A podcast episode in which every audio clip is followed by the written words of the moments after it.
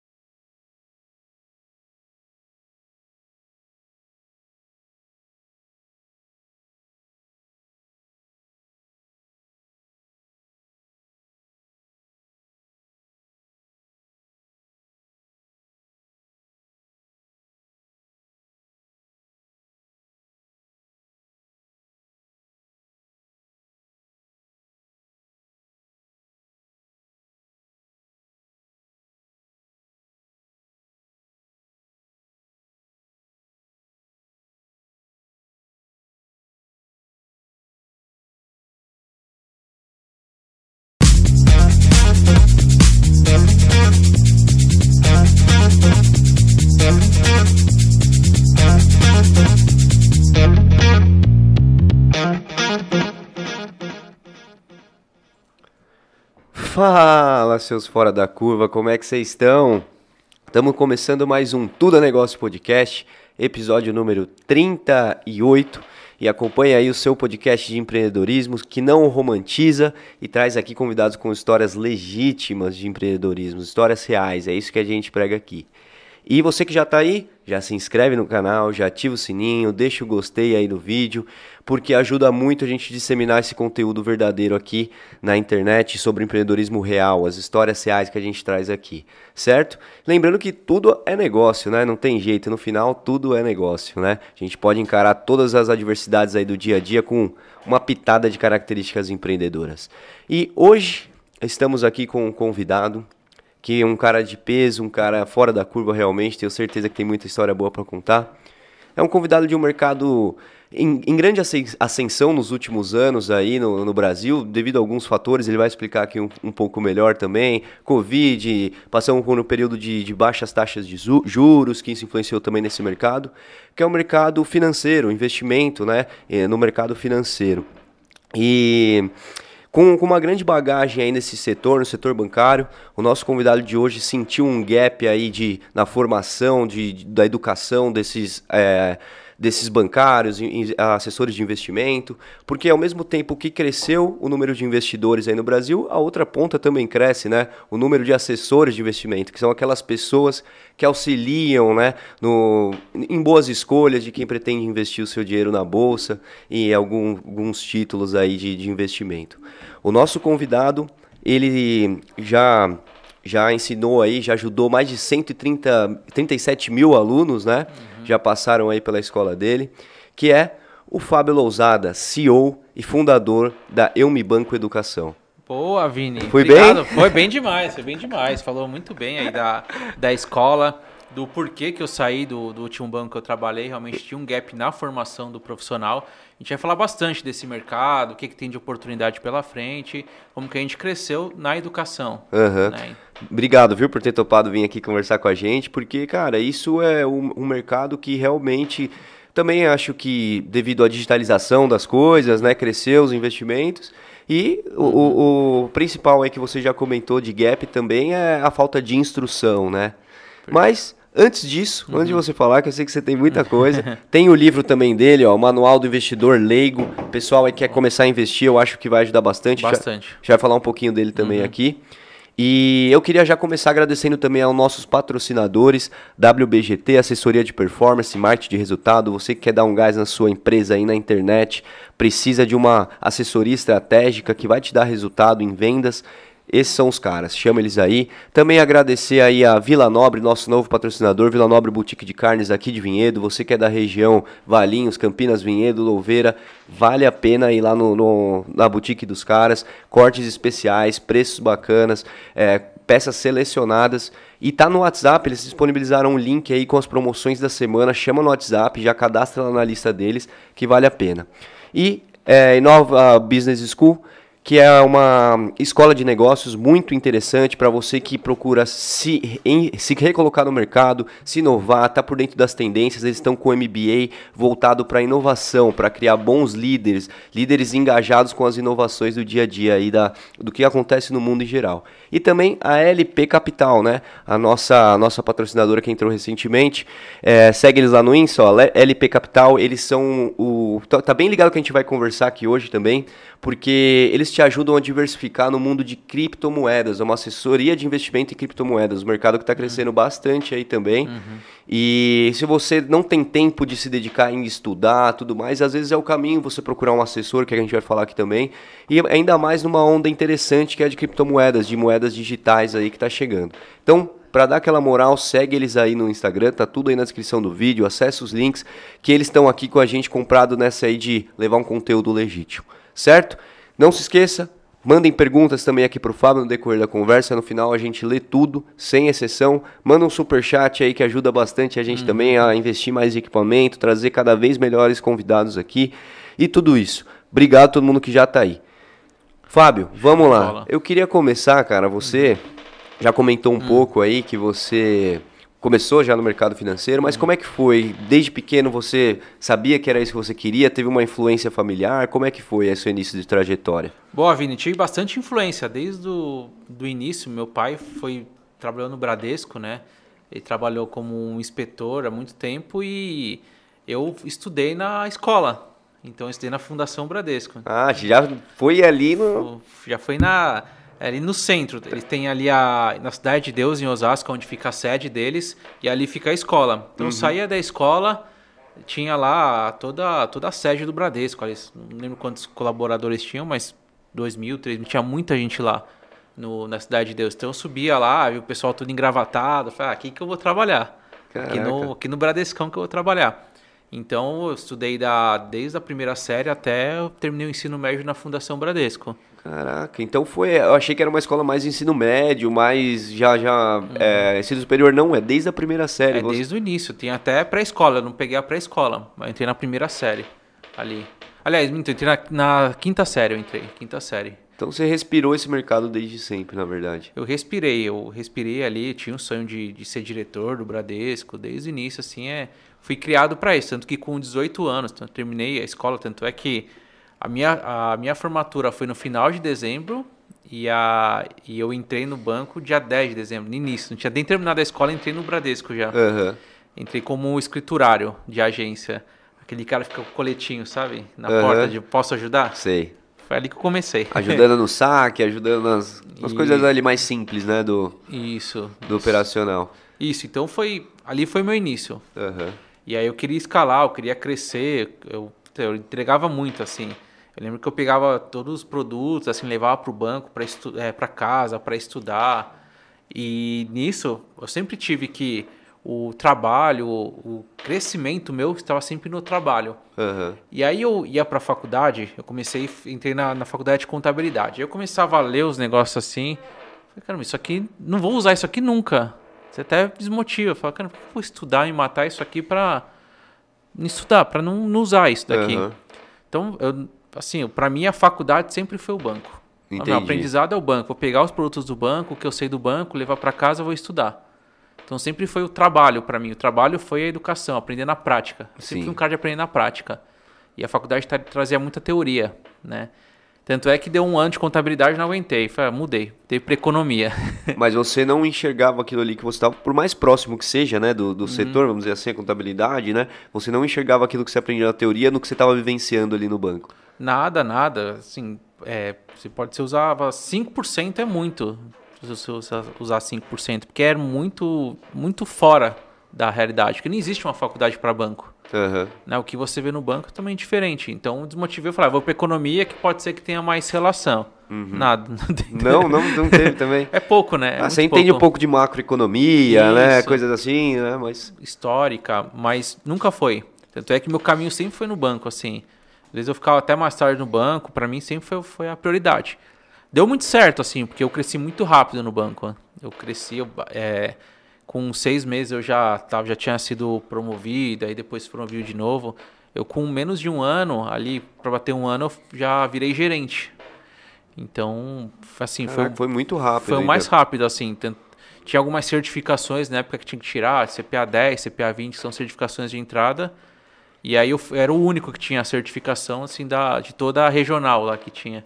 Ah, entendi. Então me ajudou muito. E essas certificações são necessárias para você crescer no banco, você tem que ir tirando essas certificações, né? Perfeito. Senão você chega num teto ali, é isso, basicamente. Isso, isso. Para você entrar no banco é CPA 10, para você poder atender um PJ, alta renda, é CPA 20. Uhum. Para você atender investimentos é o CEA e por aí vai. Ah, entendi. Então eu tinha a certificação que só gerente tinha na época, e aí eu tirei, e aí eu fui o primeiro a ter ali. Entendi. Mas isso, um ponto interessante que você já comentou, foi uma, um pouco de influência ali? Seu pai queria que você também trabalhasse em, em banco? Ou você que via e, e achava inter, realmente interessante?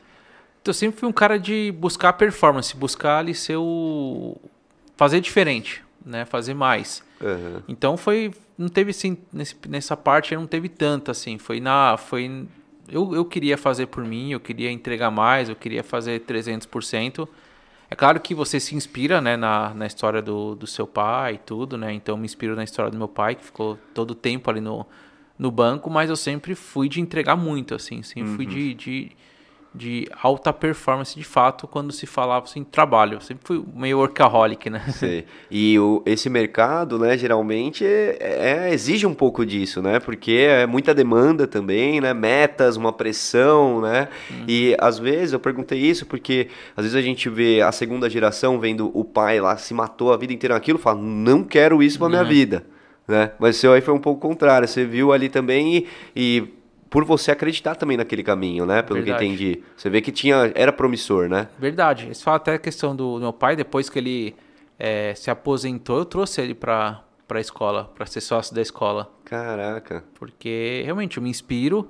É, claro, tem uma divergência ou outra, mas me inspiro bastante assim, na história dele, na, na trajetória, tudo que ele construiu.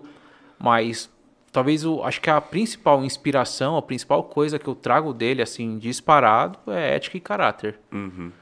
Sim, ele era inspetor do banco, que é auditor.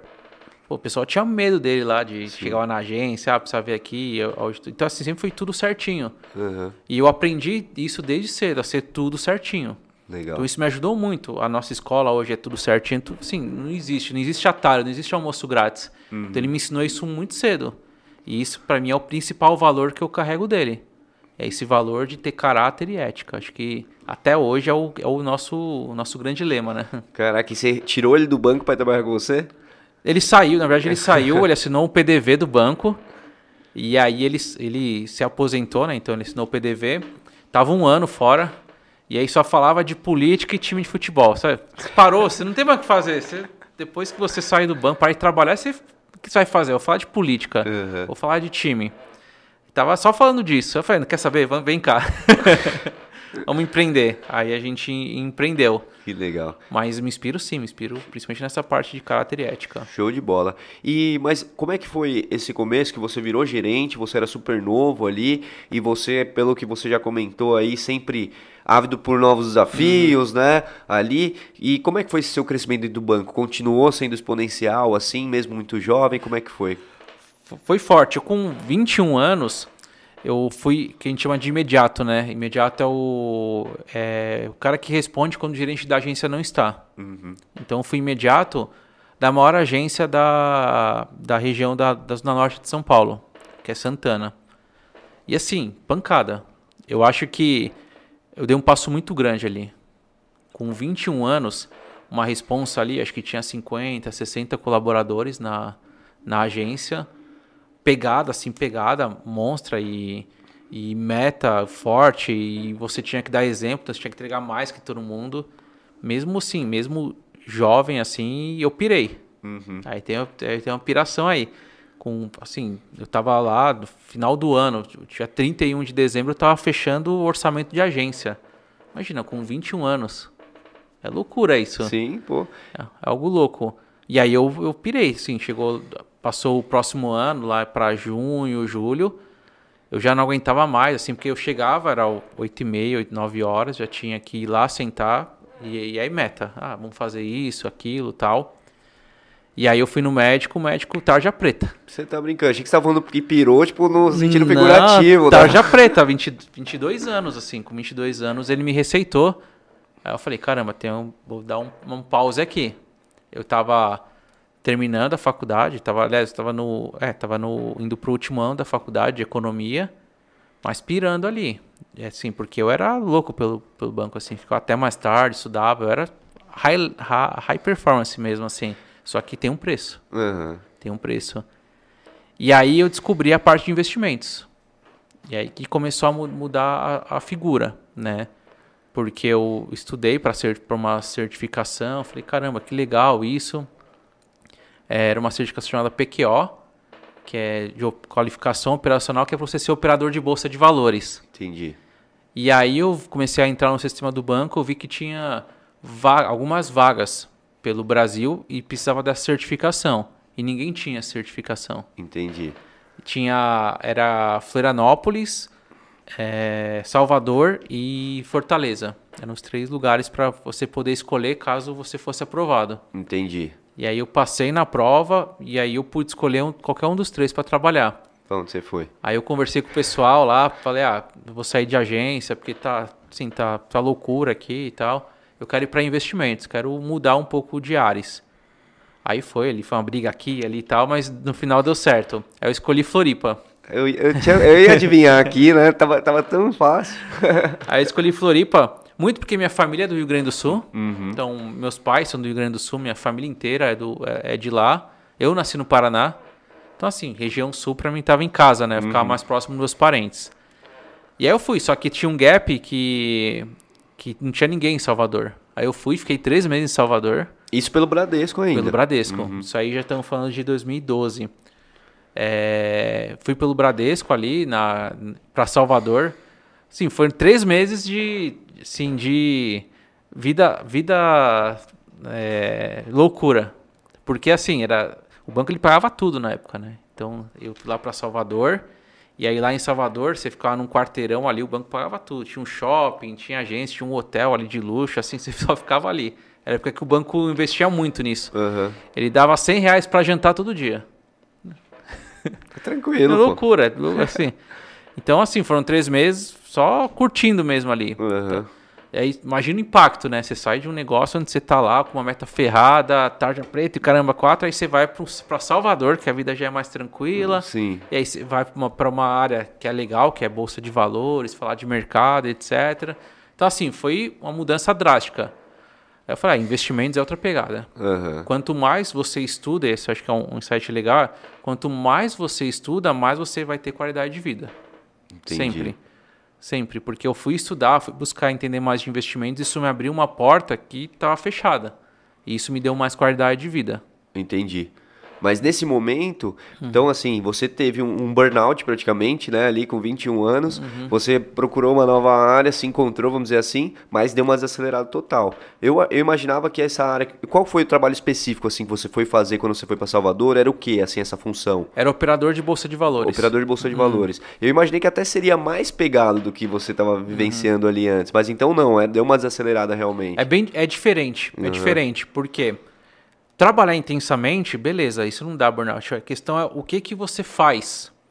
Então, por exemplo, eu era quando eu estava meio doido, era gerente PJ. Hum, entendi. Gerente PJ sendo uma expectativa ferrada, você tinha que atender o cliente, aí tinha produtos que você tinha que colocar, tinha seguros, tinha aquilo, tinha capitalização. E são coisas assim que você não quer colocar para o cliente. Então você travava ali, travava aqui, você não conseguia ir além, você tinha uma trava. Quando eu fui para investimentos, aí falar de bolsa, outra coisa, aí é uma conversa muito ganha-ganha com o cliente. E aí você trabalha intensamente da mesma forma, só que tem um propósito por trás. Entendi. Então, trabalhar intensamente não tem problema. O problema é o que você faz, né? Ou do que que você é cobrado. E você tem que tomar uma decisão. Uma hora, se você não aguenta, tem que trocar. Não adianta ficar reclamando, reclamando, reclamando também e nunca sair. Exato. E nunca mudar.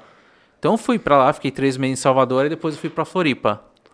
Aí foram dois anos de, em Floripa, ali na, atuando com Bolsa de Valores. Tá muito legal. Uhum. Foi muito aprendizado. Primeira vez que eu fui morar sozinho.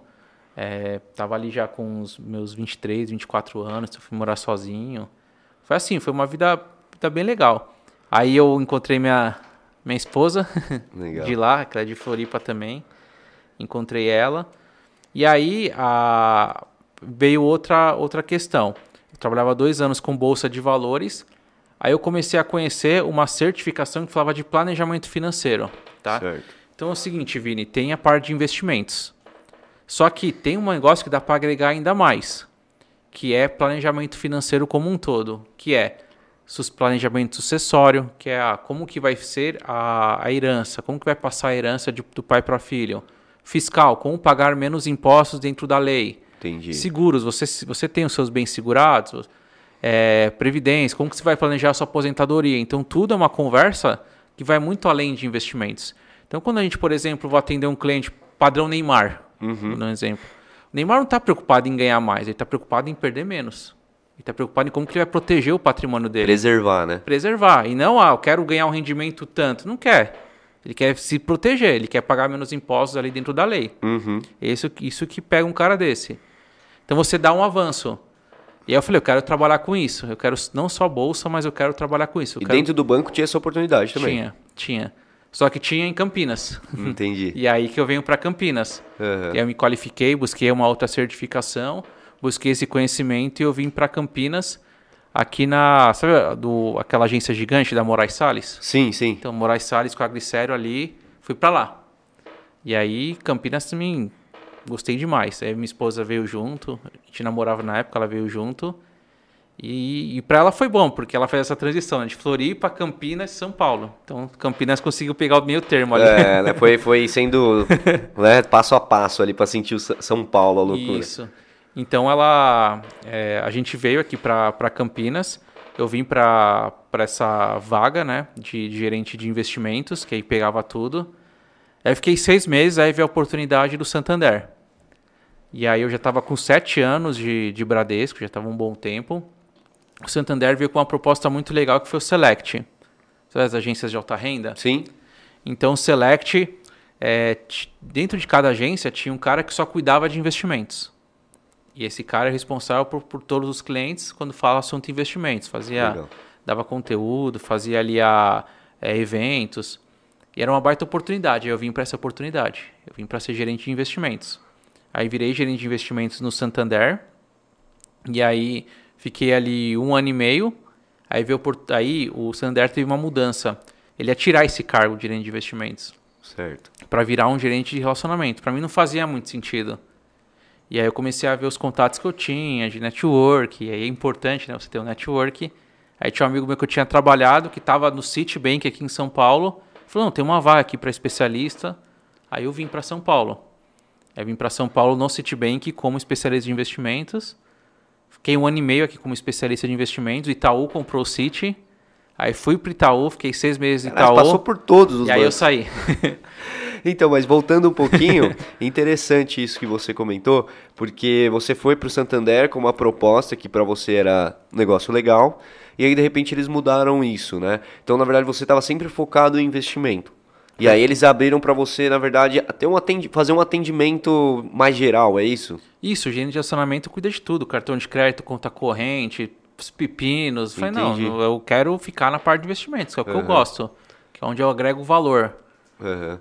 E aí um network, a importância também de um network no mundo dos negócios, ainda mais no financeiro, né? Você ter bons contatos, né? E aí um, um contato seu tinha uma vaga interessante Citibank, você foi para lá e lá também era investimento. Aí você se encontrou um pouco mais. Isso, isso mesmo. Então eu trabalhei como especialista de investimentos, que é o cargo hoje que eu ensino na, na escola, no Bradesco, Santander, Citibank e Itaú. Entendi. E, e a cada passo, assim, é, até explicando pro pessoal, a cada passo realmente do banco é uma certificação diferente? Cada, merca cada nicho, né, vamos dizer assim, que você quer ir é uma certificação diferente, então. Perfeito, perfeito. Tem várias certificações. Então, como eu falei, é, agência ali é CPA 10, uma alta renda é CPA 20, investimentos é CEA. Planejamento financeiro que eu falei, esse que é o mais completo ali é o CFP. Aí você quer ser um gestor de fundos, é CGA. Você quer ser Entendi. um analista, que é aquele cara que fica dando recomendação, é o CNPI. Então, assim, tem muita certificação no mercado. PQO que eu fiz, que é para operador de bolsa. Entendi. Se você quer ser um agente autônomo, que é aquele cara da XP, BTG, AI, que é um Ancor, é um certificado. Assim, tem muita certificação no mercado. Entendi. E você, toda essa trajetória, você foi também tirando essas certificações, claro, mas você já via ali dificuldades em, em encontrar pessoas que ensina- passassem esse conhecimento? Ou ainda até ainda não? Perfe- A, a certificação em si foi algo que eu, eu sempre fui muito autodidata, né? Eu gostava de estudar, estudar, estudar. Então eu pegava ali uma apostila, eu, eu comia aquela apostila lá e passava na certificação. Então eu fui o profissional com mais certificações de investimentos do Brasil. Sério? Eu cheguei a ter 11 certificações, porque eu gostava daquilo, eu fazia e estudava. Só que aquilo não é prática. Então as pessoas às vezes iam falar de certificação, beleza, eu tenho, tenho a CNH, mas eu não sei dirigir. Entendi. Porque é muito teoria. Teoria, teoria, teoria. E o que faltava no mercado era prática. Entendi. Então eu via muita gente ir fazer a entrevista com a certificação, mas não conseguia desenvolver uma conversa, não conseguia explicar o que é uma Selic, uma, um IPCA. Ele travava ali, falando de Entendi. mercado. Então pô, tem um mercado aqui, as pessoas têm que aprender a falar na prática. E em toda essa sua trajetória, você já sentia essa deficiência do, do dos trabalhadores, vamos dizer assim, né? Do, do setor, do, dos funcionários, assim, e também você foi percebendo isso na caminhada. Mas aí qual que foi o ponto? Você estava no Itaú e ali você falou, cara, vou sair para abrir ou não foi bem assim? Você falou, ah, vou sair do mercado, vou pensar, como é que foi essa transição? Sim, foi, foi um ponto onde todo mundo pensou em transição de carreira que foi o ponto onde o Itaú comprou o City. Certo. Então o Itaú comprou o City, a gente seria migrado para o Itaú. E aí é hora de repensar a carreira. Você quer ir para o Itaú mesmo? Ah, você vai para qual área de Itaú? A gente não sabia qual área que a gente ia, se a gente seria aproveitado ou não. Você não sabe ali o que, que vai acontecer. E aí você começa a olhar todo o mercado. Tanto é que eu migrei do City pra, para o Itaú, aí eu já estava pensando em empreender. Aí que eu comecei a pensar em empreender. Falei, agora acho que é uma boa hora para eu tirar do papel esse plano de falar de investimentos, de prática. E aí eu comecei com, com um negócio que chamava Corda Mercado. Que era o seguinte, era um gap que quando você vai entrar no para falar de investimentos, quando você vai entrar no seu dia a dia, é, você precisa ouvir um morning call. Você precisa ouvir um call de investimentos, alguém falando ali, por exemplo, Pablo Spire, acho que é um cara sim. famoso. Então, você precisa de um cara Vai, desse. Torinho. Isso. É, sim. Então ele, só que Todos esses calls eram às 9 horas para cima. E o cara que é especialista de investimentos, 9 horas já está com o cliente. Então não tinha nenhum call antes das 9. Uhum. Falei, vou fazer um call mais cedo. Eu vou fazer um call mais cedo para ajudar todo mundo. Vamos ver, acho que, tem, acho que tem espaço aqui. O especialista quer isso, o gerente quer isso, que o gerente também, 9 horas está na batente. Né? Uhum. Eu falei, 9 horas está na meta. Ele precisa se informar antes. E ninguém falava com isso. E aí eu criei a Corner Mercado. Só que eu, tava, eu entrava para trabalhar 9 horas. Eu saía de casa às 7 e meia para trabalhar às 9. Uhum. Então, pô, que horas que eu ia lançar o negócio? Aí que eu falei, puta, eu vou entregar isso aqui, diferente. E aí que eu comecei a acordar 4 da manhã. Aí eu acordava às 4, lia todo o conteúdo, estudava, e aí eu fazia um vídeo no YouTube junto com um texto, um texto, um PDF, uhum. é, colocava em áudio no Spotify, então eu jogava tudo ali. Isso conciliando ainda com o seu trabalho. Com o trabalho. E aí fazia isso todo dia, 4 da manhã. Todo dia, todo dia. E esse negócio explodiu. Então, assim, explodiu, chegou para todo mundo, o banco inteiro. E aí foi para todos, Itaú, Santander, Bradesco, todo mundo compartilhava aquilo. Porque era algo importante, era algo que agregava valor. Uhum. E aí foi o, foi o pontapé inicial para falar de prática, uhum. o dia a dia. É, mas eu acho que, é um, acho que é um bom ponto para a gente pensar até no empreendedorismo. Por que, que do nada eu comecei a fazer? Não, não foi do nada que eu comecei a fazer isso. Foi porque ali em setembro, que foi quando eu comecei a fazer esse conteúdo, eu comprei o curso do Érico Rocha. Certo. Que é então, o 6 em 7 lançamento. Isso, lá. fórmula de lançamento. Aí eu conheci o fórmula de lançamento, aí eu lia lá, via tal, e falava só, entrega conteúdo. Entrega muito conteúdo. Entrega o melhor que você tem. Ah, entrega todo o curso, pode entregar todo o curso, as pessoas vão atrás de você. E aí, de fato, eu falei, então vou entregar muito conteúdo. Esse é um dos pontos. É, então, entrega muito conteúdo. E o segundo, como que eu executo isso? Porque, pô, acordar às quatro da manhã é uma coisa. Ah, vou acordar às quatro da manhã. Só que o compromisso comigo mesmo é muito frágil. Uhum. Então é que eu vou falar, igual, igual, a gente vai falar, amanhã a gente começa na, amanhã eu começo na academia, eu falo só pra mim. Uhum. É muito fraco isso. Sim. Então você tem que ter o comprometimento. O melhor comprometimento é com o público. Aí eu tinha ali, acho que umas mil pessoas no Instagram. Aí eu falei, eu vou me comprometer com eles, que é aquele que até o Érico Rocha fala, né? Você vai jogar o chapéu pro outro lado do muro. Agora você tem que buscar. Então jogar o chapéu do outro lado do muro é, pessoal, a partir de amanhã eu vou começar a falar de mercado, etc, etc. Ou seja, já era. Tá feito compromisso. Se você não for, você é um cara sem palavra. Uhum. Então eu fiz esse compromisso público. Porque eu já tinha tentado umas três, quatro vezes, só que dava quatro da manhã eu dormia. Ah, só eu sei mesmo, então. E aí quando eu avisei para o público que eu ia fazer, aí eu fiz. E aí que andou. E aí foram 450 dias úteis sem falhar nenhum dia. Só porque eu criei o compromisso com o público. Então, às vezes alguém que está travar, tá travado alguma coisa, cria compromisso. Pode ser com um parceiro, pode ser com um amigo, Sim, cria, fala, vamos na academia, então vamos junto, que você já tem alguém para dar uhum. satisfação. Alguém para te cobrar também. Quando você tá sozinho, ninguém te cobra, aí você não faz mesmo. Uhum. Aí você posterga. Então acho que foram esses dois pontos legais, que é dar muito, gerar muito conteúdo e o pontapé inicial. Entendi. E aí isso começou a caminhar, então você falou, né? Que teve um, uma repercussão legal em banco, todo mundo curtindo a sua chamada, né? Uhum. Mas, cara, não ficou pesado, não? Você estava dedicado mesmo, né? ficou. né? Porque ficou uma rotina pesada, né? Ficou, ficou, pô, era... Era muito puxado. Só que assim, eu sempre fui o cara, desde o início, né? De trabalhar muito, de buscar muito, ter um negócio muito legal o feedback do, de curso, você está vivendo isso, é muito legal. Uhum. Feedback é instantâneo. A pessoa veja e fala, nossa, que legal o seu conteúdo, não sei o que, isso me ajudou, eu apliquei na minha empresa, eu apliquei no meu negócio. Isso é fantástico, então isso te alimenta muito. Uhum. Então você trabalha muito, de fato, até hoje trabalho muito mas é, é um outro tipo de trabalho. Sim. E tendo objetivo claro também, né? Isso ajuda bastante. Fala, pô, tô me dedicando a isso, acordando 4 horas da manhã, mas você tendo o objetivo fica mais fácil, né? Também. Com Fala, certeza. eu tô fazendo isso para isso. Né? Com certeza. E aí, como é que foi isso daí? O pessoal começou a te pôr uma pressão ali dentro do banco. E aí, tá, vai continuar fazendo? vai sair do banco? Como é que você foi essa caminhada aí de falar, putz, vou, acho que eu preciso sair para fazer Esse, melhor? Isso foi legal, porque é, a hora que eu comecei a fazer, começou a explodir ali, deu uns dois, três meses, começou a explodir. Aí eu conversei com, com, com a gerente que cuidava da área de investimentos lá do, do Itaú. E aí eu falei pra ela, ó, eu vou sair e tal, porque eu vou começar a tocar meu negócio. E aí ela, ela apresentei todo o projeto pra ela, assim, ela adorou, falou, nossa, vai mesmo. vai mesmo, vai fazer porque tem um gap aí de fato, vai para cima. A Leila, né? Ela falou isso pra mim. E aí eu falei, tá bom, então eu vou. Daí ela falou, vamos fazer um compromisso aqui, só antes. É, eu, eu levei muitos clientes do City para o Itaú, que era a ideia era fazer a migração. Então uhum. eu pegava minha carteira de clientes e levava para o Itaú. Certo. E aí era sensível sair ali no meio. Por quê? Teve a mudança de banco. Nenhum cliente gosta de mudar de banco assim. Ele está acostumado, aí muda cartão, muda, muda tudo. Investimento é a mesma coisa. Ele vai mudar os acessos em investimentos, aplicativo. Então, assim, é, é uma etapa frágil. E aí o Itaú falou: não, faz o seguinte Fica aqui até o carnaval para você fazer toda essa migração e depois você sai. Uhum. Aí pela porta da frente. Sim, isso é importante também, né? Pela porta da frente. Então foi o que eu fiz. Eu saí pela porta da frente, entreguei.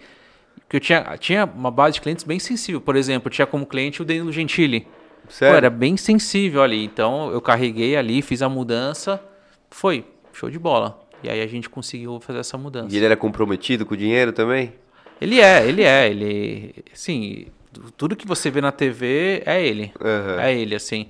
A gente tinha um atendimento no, na época, o um atendimento era por vídeo chamada, então a gente falava só por, por vídeo na época. E assim, um cara sem palavras, assim. Sem palavra, um cara fantástico, muito fora da curva. Uhum. O que você vê ali é a mesma pegada, é o mesmo tratamento. Ele Legal. é um cara assim sensacional. Falava mais, na verdade, com, com a mãe dele, né? Uhum. Com a mãe dele, porque ele estava sempre ocupado, né? Mas quando eu falava com ele, assim, era todo mundo ele tratava muito bem. Mas tinha uma preocupação, assim, com defender o patrimônio dele ali ah, também. sim, sim, é. sim. Ele sempre cuidou muito bem do, do patrimônio dele, sim. Porque às vezes a gente vê um cara que é comediante, uma coisa assim, e fala, ah, deve ser desleixado com a parte já de planejamento, essas uhum. coisas, mas a gente se engana, né? Não, ele é, ele é, ele é diferente ali. Empreendedor, ele tinha os empreendimentos dele lá, ah, é? bem, bem gente boa. Hum. Boa. E uma pergunta, assim, nesse, nessa caminhada, quando você chegou ali para pedir essa demissão, vamos dizer assim, né?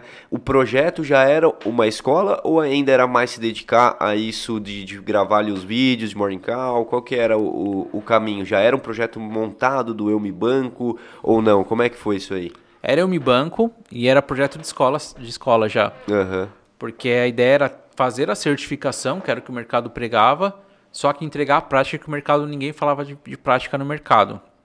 Então a gente entrou com certificação na época, Certificação, por exemplo, CPA 10, CPA 20, na época custava 500, 600, 700 reais. O que, que eu fiz? Eu gravei esse curso e deixei de graça no YouTube. Então imagina que loucura. Já começamos assim no mercado. Soltando realmente o que você aprendeu ali, né? Com o Érico Rocha. Com o Érico Rocha, era, era o, o, curso completo. Então, hoje tem muito conteúdo de certificação na, na internet, no YouTube. A gente foi pioneiro. A gente veio e trouxe o conteúdo de graça ali completão. Então isso ali ajudou também a, muita gente a conhecer a gente desde o início. Então quando nasceu de fato o M-Banco, foi em março de 2019, a gente já era grande no YouTube. Ah, entendi. Então, a gente já era grande. E aí que a gente começou a caminhar mais. Aí a gente começou a ter as certificações. Aí no final de 2019 a gente tem o nosso programa que é o principal, que é o de prática. Aí a gente foi avançando. Ah, entendi. Então, na verdade, quando você começou a fazer aquela, aquela chamada ali de manhã, no começo eu acredito que não estava tudo bem planejado, que uhum. era esse nicho você acertar ali de, de realmente certificar as pessoas, né? Certificar não, né? É uhum. É treiná-las, ela, né? Isso. Treinar elas. E mas como que foi amadurecendo essa ideia, entendeu? Quando você começou lá com a chamada de manhã, como é que foi esse amadurecimento? Você falou, pô, acho que o hum. mercado é maior do que talvez eu esteja planejando, né? Foi o dia a dia mesmo, batendo cabeça. A gente chegou a ter presencial, então a gente levava os alunos, só que não compensava, assim, você fazia um curso, levava o pessoal, você ficava um mês com eles treinando, e aí você tirava uma margem de dois mil reais no final do mês. Tipo, a gente ficava um mês todo ali, ou seja, que escala tem isso, uhum. né? Então a gente foi batendo cabeça no início. É, tanto é março, junho, julho, a gente faturou bem pouco assim. E a gente terminou o ano, conseguiu fazer um. É, que aí no final do ano teve esse primeiro programa de prática, que para mim era o que estava meio travado no mercado. Assim, o mercado estava esperando esse tipo de treinamento e ninguém dava. Então conseguiu ajudar a gente. Primeiro ano a gente termina com 300 mil de faturamento. Que nessa legal. pegar nessa corrida aqui de, de colocar a prática. Entendi. E aí, como é que foi? Então, vocês começaram a fazer esse curso, entregaram de graça. Acredito que vocês devem ter comprado muita briga aí nesse meio, né? Entregando conteúdo que as pessoas cobram de graça na internet, né? Teve isso? Teve Não, uma... Até hoje, até, até hoje tem. É. Até hoje tem, mas o início foi pior, assim, porque as escolas viviam disso, mas assim, mas elas conseguiram até vender mais, porque às vezes as pessoas, elas veem o curso, às vezes gostam de um professor mais o outro, mas só que elas se interessam por aquilo. Então você abre mais o mercado, uhum. né? Que a gente fala quando a maré, a maré sobe é para todos, né? Uhum. Então foi para todo mundo. Por mais que a gente desse de graça, a gente abriu esse mercado. Então no início teve essa questão de, de dar o, o, o conteúdo, mas depois a gente foi o mercado meio que foi fazendo a mesma coisa, foi dando também o, o conteúdo para buscar outras outras coisas. Uhum. Mas a gente a gente penou. Acho que um, um negócio legal, que no, in, no início é, a gente criou um negócio chamado Comunidade PI, né, antes de ser o programa. Comunidade PI, que era a comunidade dos profissionais de investimentos. E aí o, o Santander tem uma corretora chamada Corretora PI, que é que hoje está com a Toro, corretora, uhum. mas eles tinham isso. Então chegou uma extrajudicial para a gente falando, ó, não tem a corretora PI, não tem, é, não use esse nome porque você está confundindo as pessoas de acharem que é do Santander, etc, etc. Beleza. Então, daí que a gente fez? Ah, era a primeira turma mesmo, não é o nome que ia fazer a diferença, a gente trocou. Daí a gente tirou comunidade Pi. Eu estou trazendo isso porque esse ano, esse ano aqui, o Santander nos contratou para a gente fazer o lançamento da assessoria deles. Que legal. Então, eles nos contratarem, hoje a gente, hoje a gente treina todos os especialistas do Santander. Então o cara entra no Santander, tem treinamento com a gente. Caraca, que então, bacana. Se eu tivesse uma briga lá atrás, travado, ah, não vou tirar tal, uhum. talvez não teria essa oportunidade. Então, sim, o momento chega. O nosso momento chegou, com eles chegou mais de dois anos depois. Que antes eles não queriam estar com a gente e no outro momento eles fizeram questão de estar com a gente. Que legal. É o trabalho, né? Não tem jeito. Que, que bacana, uhum. velho. Muito uhum. bom que você, essa história que você está contando, porque eu vou comentar daqui a uhum. pouco. Eu só queria lembrar a galera aí de se inscrever no canal, ativar o sininho e mandem aí perguntas no chat, hein? Vou até abrir já o chat aqui. Tem algumas aqui, inclusive. Uhum. Já já a gente vai dar uma selecionada aí, vai dando uma lida. E, assim, para ficar até mais, mais claro, então hoje, é, a Elmi Banco, o que, que ela oferece? Boa. A gente oferece o cara trabalhar na área de investimentos como um assessor, como um especialista. Então a gente dá todo o treinamento para ele. Uhum. A gente profissionaliza ele. Então a gente dá desde a certificação, desde o preparatório para a certificação até a aptidão, a habilidade comercial. Então a gente treina a ser um comercial, a falar de mercado, a quebrar objeção, reter cliente. A gente treina toda essa parte, a gente treina conhecimento técnico, então como montar um portfólio de investimentos, como é, falar de criptomoedas, então toda a parte de investimentos em si. E o terceiro, comportamental. E aí envolve network, envolve é, os soft skills ali, oratória. Então a gente treina ele completo para entregar para o mercado. Entendi. Então hoje é, a gente tem muita gente que entra no mercado e principalmente na área de investimentos. Esse é o nosso principal foco. Entendi. Então, na verdade, além de vocês treinarem ele para também tirar a certificação, também treina voltado para a prática, para ele seja realmente profissional de excelência ali, né? É isso, né? Vocês isso. também, ele se ele quiser, ah, eu quero fazer um curso lá da Elmi Banco para tirar a CPA 20, vocês têm esse, esse produto. Perfeito. Esse é, e esse é o nosso diferencial. A gente tem as certificações ali, a base das certificações, mas o nosso diferencial, o mercado conhece a gente pela prática. E aí, por, vou dar o exemplo, dei o exemplo do Santander. Do Itaú é parecido. Do Itaú a gente. 200, eles contrataram, na época eles tinham contratado em torno de 100 alunos nossos para trabalhar na área de investimento deles. Eles falaram, caramba, da onde está vindo esse pessoal? Entendi. Aí eles contaram, não, é do da Mi Banco e tal. E aí o Itaú contratou a gente também. Então hoje o cara entra como Itaú como especialista, ele passa com a gente também ali duas semanas de treinamento. Entendi. Então foi muito conquistado as coisas, assim. Por mais que eu deixei portas abertas nos, ban nos bancos, construímos, depois de quase três anos de banco que de escola, que Itaú abriu a porta, que o B2B veio forte. Entendi. Então, na verdade, é, é um peso forte um, um, profissional ter passado ali pela escola de vocês hoje na contratação. E também, pelo que eu entendi, o contrário também. O Itaú tem um funcionário, um, um funcionário ali que ele fala, faz esse curso lá. Isso mesmo, é? isso mesmo. E eu acho que fica como o nosso diferencial no sentido de, de treinamento, foi que a gente trouxe as pessoas do mercado financeiro para dar aula.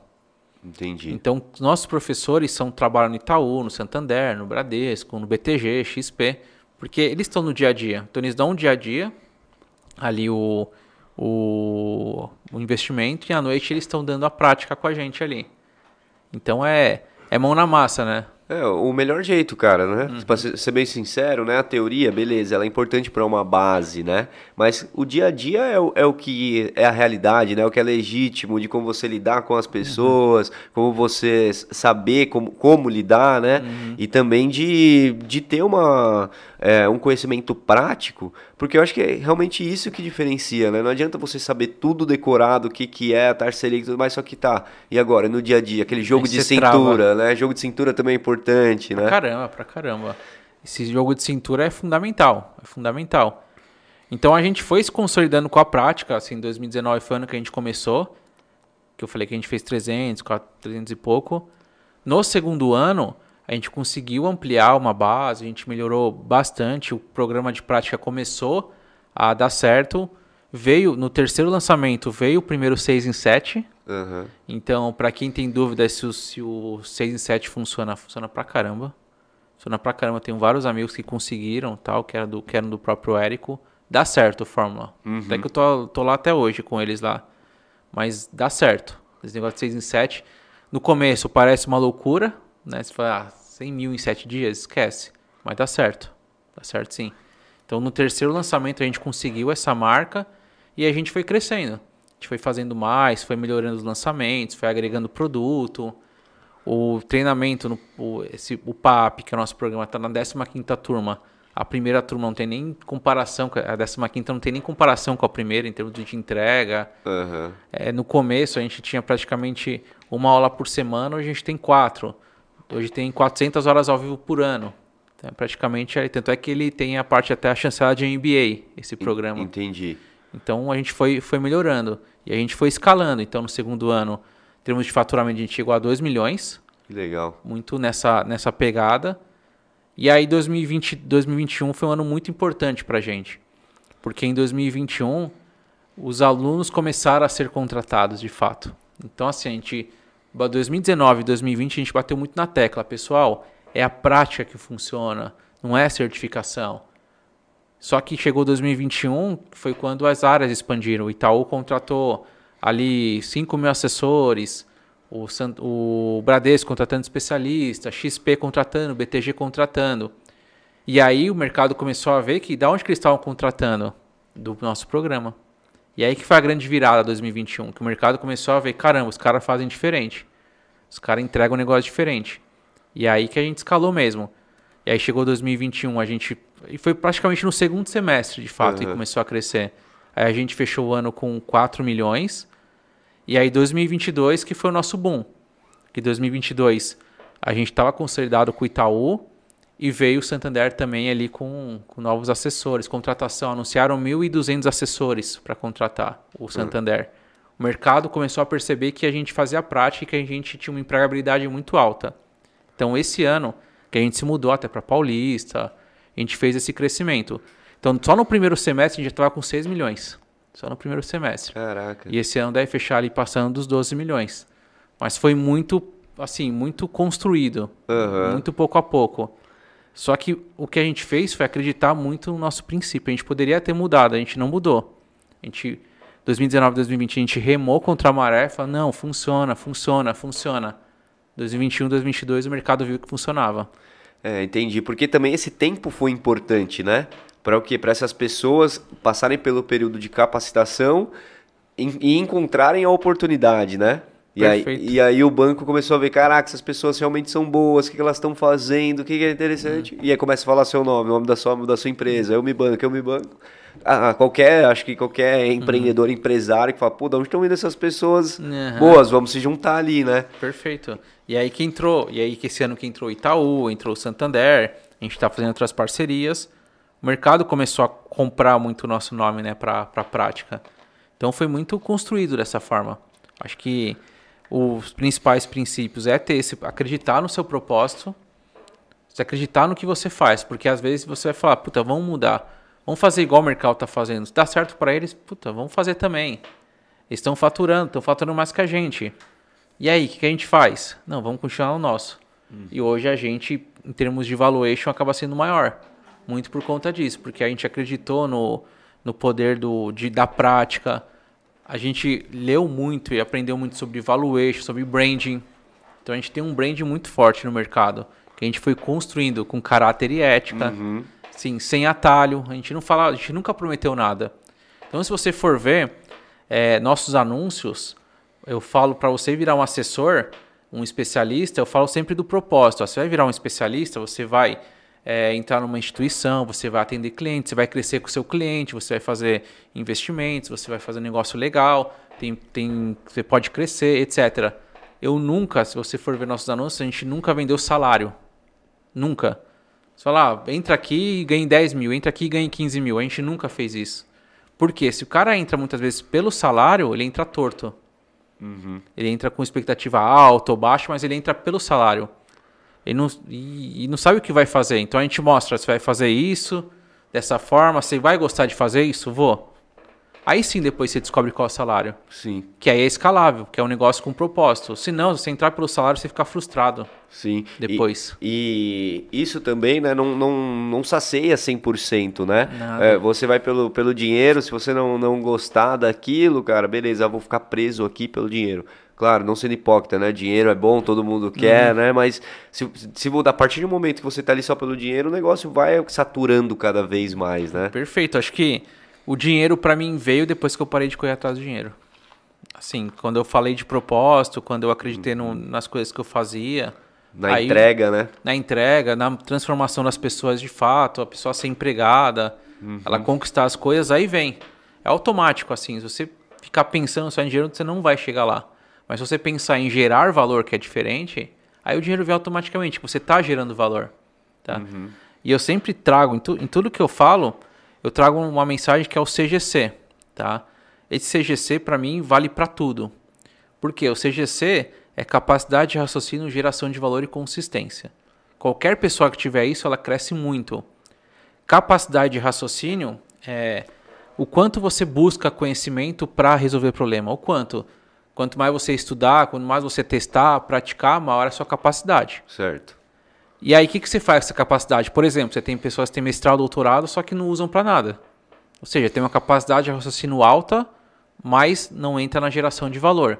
Então, o segundo é, o que, que você faz com esse conhecimento? Você gera valor para as pessoas. E aí, você, quando a forma de gerar valor é resolvendo problemas. Certo. É ajudando as pessoas, é é, cuidando delas, entendendo qual é, qual é o valor para cada um. E aí você só vai entender de valor quando você tiver empatia, né? Que você, caramba, o outro precisa disso, porque senão você vai estar gerando valor desconexo. Aí você está entregando, é, vamos é, supor aqui um filho. Pô, seu filho às vezes quer sua companhia, ele não quer dinheiro, por exemplo. Se dá dinheiro, ele quer companhia. Então você está gerando valor, não. Você está dando dinheiro e ele quer sua companhia. Ele quer uma festa, ficar numa festa com você, ele quer ficar a tarde inteira com você. Então você tem que entender essa parte da geração de valor. Então, quanto mais valor você gerar, mais você vai ganhar. E por último, consistência. Né? Eu gero valor quando? Uma vez por mês? Todos os dias? Uma vez por ano? Então, quando você tiver treinar sua capacidade de raciocínio, pensar em como resolver o problema dos outros todos os dias, aí acho que é a chave do sucesso. Muito bom isso que você está falando. Como que é CGC? CGC. CGC, boa. Capacidade muito... de raciocínio, geração de valor e consistência. Cara, é muito isso, né? Porque você falou uma coisa interessante também do propósito. Porque você falou, ah, pô, no começo a gente estava ali caminhando, a gente via ali o concorrente fazendo algo diferente, que não uhum. era o nosso propósito, mas faturando mais. Uhum. A gente olha assim, né, como, né, como empresário, como negócio empreendedor, a gente olha e fala, pô, a grama sempre é mais verde, né? Uhum. Mas a gente não sabe o que acontece ali também, né? Não sabe. Os bastidores, né? Ninguém sabe os Exatamente. Bastidores. Mostrar ali, beleza, parece que tá assim. Eu falo muito porque a gente tem um restaurante, às vezes a gente fala, pô, tá super lotado, mas vamos fazer igual. Mas não, nosso propósito não é esse. Calma que nossa hora desse produto vai chegar. Né? É às vezes insistência um pouco naquilo também, né? Insistência, persistência, de fato, acreditar. Se você acredita, pô, vai para vai uhum. cima, vai para cima. Vai bater cabeça, você vai ter vários momentos que você vai querer desistir e assim vai. Mas claro que também não é ser cego, né? Fala, pô, se não tá dando certo, calma, tenha também uma, uma, uma margem ali, né? Isso, isso tenho cresci... tava crescendo, né? Uhum. Então tava crescendo tanto, mas tava crescendo. E, e, a gente acreditava muito no nosso propósito que ia escalar aquilo, que aquilo ia ser a, o diferencial. Uhum. Então, é claro, se você dá ponto, é, mão em ponto de faca, não, não, faz muito sentido, né? Então você tem que entender. Mas aí você vai entender como? Buscando conhecimento. Eu fiz muita consultoria. Eu, eu tive muitos mentores nesse, nesse, de tudo, de tudo quanto é tipo. Acho que o principal foi o Érico Rocha, uhum. né, de, de lançamentos. Mas eu passei, por exemplo, pelo Ryan. Sabe o Ryan Santos, polêmico? Sim, sim. Ryan Santos, pô, foi, foi importante. Foi importante. Tirando a, a parte das tretas lá uhum. dele, mas ele é um cara que traz um. Ele traz network ferrado. Ele tem um network forte, principalmente quando ele tinha a fraternidade lá. Sim. Que foi onde eu participei. Então, Você participou? Participei. Que participei. legal, cara. Aprendi muito lá, aprendi muito. Conheci, por exemplo, o Tio Uli, conheci um pessoal bem legal lá, o Thiago Reis, do, da Suno. Sim. Tinha um pessoal muito legal lá. Então você aprende com todo mundo. Então fiz, fiz isso. É, tem ali a EAG, que é do Marcelo Germano, que é, que é fera também. Então, assim, você tá travando também, vai buscar conhecimento, né? Vai buscar mentor, vai ver alguém que conseguiu. Você quer chegar no patamar de já está em um, quer chegar no patamar de três, vai perguntar para alguém que está no patamar de três. Uhum. Porque ele vai te falar, porque ele chegou lá. Então a gente sempre foi atrás de entender mais, fizemos G4, educação. Legal. A gente investiu muito assim. E desde o início, eu lembro que quando a gente entrou no. Eu falei que a gente fez o faturamento ali no primeiro ano de 300, 400 a gente pegou no final do ano, teve evento do Érico. E aí ele lançou o Insider. O Insider era 50 mil por pessoa. E se você quisesse colocar algum sócio, pagava 25. Entrou eu e dois sócios. A gente colocou 100 mil reais. Ou seja, voltou 100 mil ali só para mentoria. Às vezes as pessoas pegam e colocam no bolso. E pronto, ah, uhum. deu certo. A gente investiu muito em mentoria. Então a gente voltou ali 100 mil para eles. O próprio do Raya mesmo. Do Raya na época foi 35 mil. Pô, são investimentos pesados ali pra gente pro início. E a gente fazia. E, e aí você também, uma hora esse retorno vem, né, cara? E, e às vezes é em, em coisas intangíveis também, né? Perfeito. O, o, que acabam virando coisas tangíveis, né? No, no, no, no, médio prazo, no longo prazo, talvez. Porque ali você investe uma grana, conhece um monte de galera fera.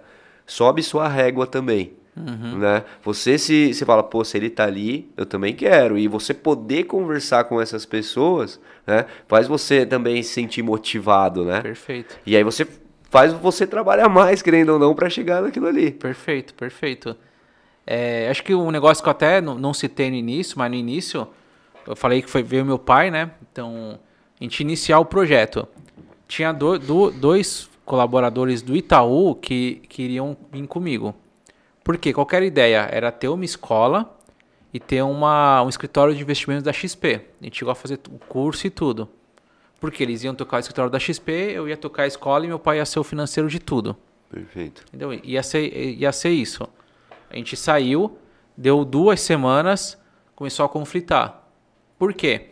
é, eu estava muito quente com a questão de educação, então, pô, tava gerando conteúdo todo dia. Eu falei, pô, vamos começar a soltar curso, vamos começar a fazer renda nisso, né? De um lado, muito quente, só que eu precisava continuar gerando conteúdo. E do outro lado, muito quente a questão do, dos clientes, né? Uhum. Porque eu saí do Itaú, e aí você vai para uma XP, você tem que levar os clientes. Se você demorar muito, morre, né? Você vai perdendo contato. Então eles queriam que eu estivesse ligando para XP, para o Deno Gentili, Deno Gentili, vem para cá eles queriam que, a gente, que eu ficasse ligando, só que eu queria que eles ficassem falando da parte da educação, do conteúdo. Então, assim, não, não fazia sentido. E aí deu duas semanas e eles saíram. Eles foram para o escritório de agente autônomo da, da Veda, que é da XP. Uhum. E aí eu vim para cá com meu pai com educação. Opa. Vim para cá com educação. E, e, aí a gente iniciou. Aí foi, foi porrada no início, aí veio em setembro, é, ali para julho, julho, agosto, na verdade veio a minha esposa, então ela estava no Bradesco, estava no Priority muito bem. Aí eu, eu tava, tá, a gente estava querendo crescer, mas precisava de algumas coisas ali para ajustar. Ela era uma pessoa de confiança, ela já acompanhava o projeto. Ela falou, na hora ela saiu do Bradesco, assim, e ela estava bem, tinha projeção de crescimento, caramba 4. Quando ela foi conversar ali com a, com a diretora do Bradesco, falou: não, não coloca os, todos os ovos na mesma cesta, tudo. Ela, ela acreditou no projeto lá no início. Uhum. Aí ela saiu do banco na época e veio comigo também. Caramba. Então ela iniciou todo esse projeto desde lá atrás. Você tocou então, no familiar. É, então isso que é, você tocou no, em dois pontos uhum. interessantes aí, quero dar uma explorada. Nesse primeiro ponto aí de você levar a sua família, acho que isso é, é uma coisa importante, né, para você ter confiança, igual você falou, mas também tem que saber separar bem, né? Tem. Isso é, acho que é um, um ponto bem interessante, assim, e importante de, de, ter tudo bem transparente ali com família, ainda mais um projeto em crescimento, né? Foi, foi tranquilo convencer todo mundo ali de entrar com você nesse barco? Foi, foi assim, eu sempre tive esses valores, né, de família, uhum. para mim sempre foi a base. Então, assim, foi, foi tranquilo. É claro que tem, tem dia que o bicho pega, a gente discussão pai, filho tal, mas, sim... Uhum a gente leva tudo muito tranquilo. A gente tem é, algumas. Ah, às vezes estoura muito. Não, vamos parar aqui, a gente conversa. E assim vai. Entra a maturidade, né? Um Entra a maturidade. E aí com, com a esposa é diferente. Não dá para Seu pai você fala, mas a gente conversa. Com a esposa não. Mas a Fran é muito tranquila, assim. Uhum. É tudo. Assim, é tudo acertado. E, e, e, pra, e assim, deu muito certo por conta disso. Porque imagina, se ela tivesse uma rotina ou outra. Eu fico, às vezes, a gente vai de final de semana pro escritório, ela vai junto, ela acompanha. Eu saio quase todo dia 10 da noite, imagina.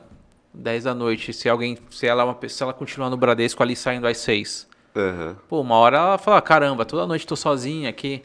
E aí ela vem e compra o projeto, assim, o poder disso é muito forte. Uhum. Então, assim, tem, para mim tem muito mais prós você trazer a sua família junto do que contra.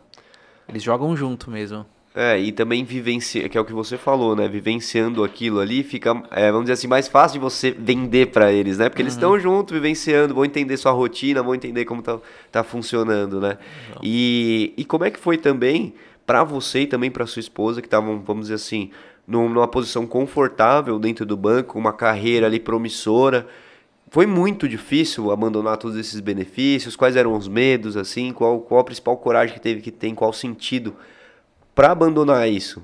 Porque eu comentei com você aqui no início, uhum. uma dor forte que a gente sente da nossa audiência é putz, queria tanto empreender, mas não, não vou largar meu, meu trabalho agora. Vou, vou receber uhum. férias agora, tem PLR, no banco geralmente é, é bem gorda. É Como é que foi isso aí? Acho que foi muito do, de ter ali conhecido o Érico e soltado conteúdo gratuito, esse conteúdo gratuito explodir. É, tinha uma base já no YouTube, tinha uma, assim, não foi do nada, agora pronto, eu vou sair e vou começar a construir. Dá para começar a construir e estar, é, estando dentro da instituição. Uhum. Então dá para você já começar a pensar, dar os primeiros passos, testar, ver se dá certo. Pelo menos o, o iníciozinho ali, pelo menos validar um pouco, né? Uhum. É claro que quando você sai, você dá 100% do, do, do seu dia. E aí funciona. Porque às vezes eu vejo também algumas pessoas que que estão no banco, inclusive, e tentaram algum projeto fora, empreender e não conseguiram. Mas por quê? Porque não deram foco. Se tivesse dado foco, talvez conseguiria, talvez daria certo. Então acho que primeiro tem que ter ali um MVP, né, um, um valor mínimo ali, alguma coisa para testar. Testou, começou a crescer um pouco, sai. Não adianta também agora esperar ficar gigante, esperar ganhar mais do que no banco para sair. Não. No começo a gente ganhava muito pouco. Primeiro ano mesmo, a gente ralou ali mesmo. A gente ficou vários, vários meses ali sem receber nada. Uhum. Só voltando, só voltando. É, e também não dá para esperar ficar grande, porque na verdade o negócio não vai ficar grande enquanto você não sair do seu trabalho, né? Perfeito. E aí começa a dar ruim e fala, ah, não deu certo. É porque você tinha que sair para poder validar. Então, assim, acho que para você ter essa certeza, certeza vai ter nunca, né? Mas uhum. para você conseguir é, pensar em sair, dar esse passo, faz o teste, faz algum teste, inicia alguma coisa e aí depois você amplia. Mas é risco, vai ter que correr esse risco. Mas é o risco retorno, né? Quanto maior você corre o risco, maior a chance de retorno. É, também entra um pouco, né, de é legal ter um, um mínimo ali de planejamento financeiro pessoal, né, ter alguma coisa para caso dê tudo errado, você também não não passar aquelas necessidades o básico, né, ali para alguns meses, né? Entra tudo nisso daí também, né? Entra, Vini, acho que é muito importante a, a reserva de emergência. Reserva de emergência dá tranquilidade, uhum. né, para você, ah, caso alguns meses você não consiga ter receita, você vai é, você vai lá e dá, e dá um jeito. Mas vou te confessar que eu não tinha reserva de emergência. Ah, é? Foi na, foi na, foi assim, acreditar muito no projeto eu tinha, na verdade, a, a, reserva de emergência era mais bens travados, assim, não tinha muito, muita liquidez. Sim. Então, tive que ir, era aí. Era aí e foi. Mas por um lado, isso daí serve de combustível, né? Serve de combustível. Serve de combustível para você. Ah, não tem como dar errado. Então, uhum. então vamos embora. Muito bom, cara, uhum. porque isso é, é muito importante comentar, porque às vezes a gente fala, pô, saiu, já deu tudo certo, beleza. E até mesmo nesse ponto, é, hoje vocês, eu posso, posso dizer que vocês, na verdade, são a ponte né, entre um assessor de investimento e boas e grande parte das instituições né, de, financeiras, né? Isso, isso. Vocês que conectam esse, esses dois lados com qualidade, né? Vamos dizer assim. Isso, isso. E aí a gente consegue ótimas parcerias, uhum. né? Que você tem aqui, por exemplo, Santander e Itaú, mas a gente está sempre fazendo evento com o BTG, com o XP, é, a gente traz muita gente, a gente leva muita, muito profissional para o Bradesco. Uhum. Então, assim, a gente tem uma, uma boa relação com todo o mercado, porque a gente dá espaço para eles, a gente respeita cada uma das instituições. Cada instituição tem uma cultura, acho que isso é muito importante. E o que a gente passa é isso. Quando alguém fala, eu quero entrar no mercado financeiro. Legal, mas o que, que, que você quer fazer? Com qual cultura você se identifica? Vou dar um exemplo aqui. O Bradesco e XP são dois mundos totalmente diferentes. E os dois são mercado financeiro. Um vai valorizar uma coisa, por exemplo, o Bradesco vai valorizar muito o crescimento de carreira, vai respeitar o horário das 9 às 18, você vai treinar lá dentro, ponto. XP, empreendedor, você vai sair daqui 20 horas, 22 horas todos os dias, mas você tem um potencial de crescimento, inclusive potencial de virar sócio. Legal. Bradesco você não vai virar sócio, muito difícil. XP, sua chance é alta se você trabalhar muito. Você quer esse ou quer esse? Tem espaço para os dois. Alguns querem esse, alguns querem esse. Só que você precisa saber isso antes de entrar no jogo. Às vezes as pessoas descobrem depois. Elas querem uma XP no Bradesco e um Bradesco na XP. E vocês auxiliam nesse sim, ponto também? Sim, a gente fala muito de cultura, como que é a cultura de cada banco, de cada instituição, o que, que o BTG valoriza, o que, que o Santander valoriza, o que, que o Itaú valoriza. Porque a pessoa já entra ali, e até no, isso pesa muito numa entrevista. Porque, ó, você vai para uma entrevista no Bradesco, como eu falei na XP, é totalmente diferente. Você falar um negócio, ah, quero ficar até tarde aqui trabalhando, o Bradesco fala, não, você vai até 18 aqui, pô, tem, tem as regras aqui. O computador trava, é, né? Eu quero ser sócio, pô, você vai ter que crescer muito aqui, um dia virar um diretor, e talvez aí você consiga ser sócio. Já não, na XP não, XP, ah, eu quero ser sócio, pô, então aqui é o lugar. Só que você vai trabalhar muito, você vai sair daqui 10 horas, você tá tranquilo com isso? Tô. E aí você identifica isso antes. Interessante, hein? Isso tanto para a instituição também, que acaba criando já um, um, filtro, né? Não vem pessoas que... Isso, é primordial. É, as pessoas estando ciente como é que funciona lá, não vem pessoas do perfil errado para elas, né? Recrutarem e, e contratarem, Perfeito, né? Perfeito, ficar frustrado, né? Exato. Ficar muito frustrado. Então a gente auxilia tudo isso, auxilia, auxilia na cultura, auxilia na contratação, a ajudar a chegar na instituição. Então a gente vive e respira isso. A gente vive e respira o mercado e deixar o profissional ali na, na porta certa. Boa. E hoje o produto de vocês ele é online? 100% online? Como é que funciona assim na, na prática? Boa. É, a gente dá as aulas online ao vivo, uhum. então são via Zoom, onde a gente conecta os profissionais com os, com os alunos. Então as aulas são de segunda, terça, quarta e quinta, das 20 às 22. E aí eles têm o ano todo, é um ano inteiro de conteúdo das 8 às 10. É, hoje são 400 horas ao vivo que eles têm. E aí tem um gravado que dá em torno de 700 horas. É por isso até que a gente conseguiu validar como MBA. Aham. Então ele também é um MBA, então você consegue fazer o programa e ter ali o certificado. Caraca, bastante conteúdo se você for parar pra pensar aí. É pro né? cara entrar no mercado e se dar bem. Não tem essa de. A gente viu, ó, tem que fazer um, vamos fazer um curso aqui e tal, pra- só que ele vai entrar e não vai performar. Então a gente está preocupado com a empregabilidade dele, com a performance. Então a gente pega mais pesado mesmo. E, cara, cento e mais de 137 mil alunos, isso é um número grande, né? Vamos dizer assim, sendo modesto até. É um número bem grande. E isso se deu por, por conta também desse crescimento da assessoria de investimento, é, de assessores ah, autônomos, né? E foi por esse caminho desse crescimento, né, mesmo, né? De, de esse mercado crescer e essas pessoas procurarem uma melhor, é, uma melhor educação, né? Perfeito. Boa pergunta, Vini. E aí tem um, tem um propósito por trás desse número, tá? Que é o seguinte, você... Eu preciso ensinar as pessoas a dirigir. Só que se ela não tiver CNH, esquece. Aham. Então o que a gente fez? A gente dá muita bolsa de certificação. Então eu vou falar o seguinte, eu vou dar bolsa para todo mundo. Vou, ajudar todo mundo a tirar CNH, porque depois eu vendo a prática para eles. Não adianta eu querer vender a prática para todo mundo se ninguém tiver CNH. Então a gente dá muita bolsa de certificação para ajudar as pessoas a tirarem a habilitação. Aí tirou a habilitação, procura a gente para fazer a prática, que o ticket é muito maior, que é o valor. Então a gente colocou, a gente já entregou 107 mil bolsas de estudos de certificação. E eles vão, fazem a certificação. A gente já alerta, ó, só a certificação não, não vai valer. Tá? Você vai, pode até chegar numa entrevista, mas vai te travar porque o importante é a prática. E aí eles entendem isso, então eles fazem a certificação e depois eles vêm para a prática, que é onde está o valor agregado. Que aí o curso já é mais, o programa às vezes custa 7 mil, se transformar na MBA é 10 mil. Então o ticket é maior, porque você entrega, ali tem valor, tem as 400 horas ao vivo, é valor. As pessoas, e aí o mercado já cobrava muito caro na certificação, já cobrava caro na CNH, cobrava ali 700 reais, 800 reais. Falei, não, isso aqui vamos dar de graça, mas vamos dar o valor aqui. Então a gente abriu o mercado dessa forma, dando bolsa de estudos. Cara, muito interessante, pensando no lado business, negócios, vendas, né? Você entrega ali uma coisa, mas esperando a, reciprocidade, né, de venda de um negócio com um ticket bacana.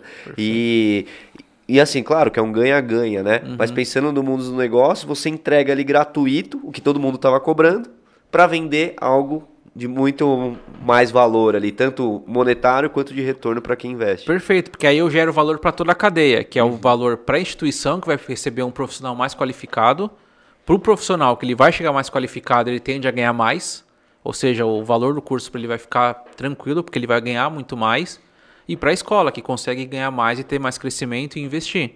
Então é uma cadeia ali muito positiva para todo mundo. Ninguém é, é ninguém fica para trás nessa cadeia. Na certificação para mim ficava, porque o cara vendia ali, ó, compra uma certificação a 700 reais, o aluno investia 700 reais, passava na certificação e aí não conseguia emprego. Ou seja, quem ganhava ali? Somente o, a escola. O profissional não ganhava, a instituição não ganhava, só, só a escola. Então é melhor eu pagar, pagar 7 mil e todo mundo ganhar do que 700 e só a escola ganhar. Então foi esse nosso pensamento. Isso sim é uma geração de valor, né? É o que a gente pensa muito, gerar valor Uhum. para toda a cadeia. E, e é, se você for parar para pensar, né, hoje as maiores empresas, todas seguem esse caminho, né, hoje em dia. Eu acho que é o caminho assim mais legítimo, né, de crescimento. Acho que é esse. Você não, a gente já comentou aqui de não pensar só no dinheiro, mas na entrega, né, o ganha, ganha, ganha, né, que, que, que falam, né. Eu acho que esse é o caminho mais mais legítimo e sério assim para você conseguir fazer algo grandioso, né. Perfeito, e é longo prazo. As pessoas pensam às vezes muito no curto prazo, né? No, ah, esse ano eu quero faturar muito. Não, você vai construir uma relação e você vai crescendo aos poucos. Você vai gerando valor lá na frente você vai colher isso. Às vezes eu acho que é um jogo muito de curto prazo. As pessoas pensarem, ah, eu quero vender agora por vender, quer entregar um curso aqui. Não, vai construindo. Acho que o longo prazo é o que mais vale. Você tem que ter uma cabeça de longo prazo, ter uma cabeça de valorização do branding, da marca. Pô, você tá ali, você tem que valorizar a sua marca. Você tem que construir ali uma, uma história, você tem que construir um propósito. Não adianta só venda por venda. Isso aí tem um curto prazo. Tanto é que a gente viu muita gente do, no- do nosso mercado como um todo coloca até marketing digital que não tem mais, nem existe mais. Aham. Que ficaram pelo caminho. É, então, e é muito legal que eu fiquei, assim, gostei muito do, do produto de vocês, porque, cara, é altamente escalável, né?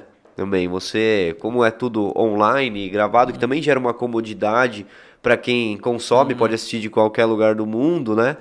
E isso é legal porque você não, você pode ter uma equipe enxuta, né? Pra, pra crescer, né? Sem, sem, pode crescer sem levar muito seus custos. Perfeito, perfeito. Você consegue ter uma boa margem. É, a gente está crescendo agora colaboradores para poder escalar mais. A gente está hoje em 22 colaboradores, a gente quer fechar o ano com 40 para colocar mais coisas. Que a gente está vindo com outros MBAs. Então precisa aí de gente, de venda, porque a gente quer, a gente tem ali agora um auditório, então a gente quer fazer imersões experienciais. Então a gente está olhando para outras frentes. Mas a frente online, se a gente quiser se manter agora, com 20, você toca todo o negócio. Que legal, cara. É, é, entra no conceito de startup, né? É o que- Vocês até acho que se, se nomeiam assim, né? Como startup. Sim, sim. A gente foi, inclusive, finalista da Startups LinkedIn, né? Top Startups LinkedIn. Ah, é? Então a gente tem uma, tem uma história bacana. A gente preza muito pelo NPS, por, é, por cuidar né, de, cada, de cada aluno. Reclame Aqui, a gente foi a primeira escola a ter o selo Reclame Aqui. Então, assim, a gente se preocupa muito com, com o aluno, com, é, com a qualidade do curso. Que no, no começo é, é caro, é mais caro fazer isso, mas no final faz toda a diferença. É, exato. E depois você é lembrado pelo quê, né?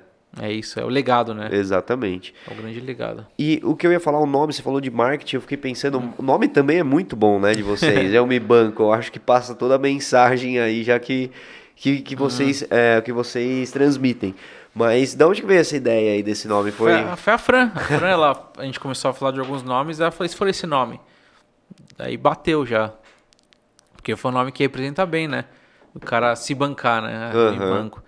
Sair do banco e se bancar, né? A gente tem um, um, um termo, mas valeu muito, porque a gente quer que o cara, que o profissional, porque quando ele chega num, num patamar de entender muito de mercado, de ser um baita comercial, ele escolhe o banco que quer trabalhar. Ele escolhe a instituição, então ele se banca, né? Que a gente fala. Ele pode ir numa XP, pode ir em tal, ele, ele escolhe, porque o cara tem os clientes na mão. Aham. E, cara, foi muito rápido, né? Vocês começaram em 2019.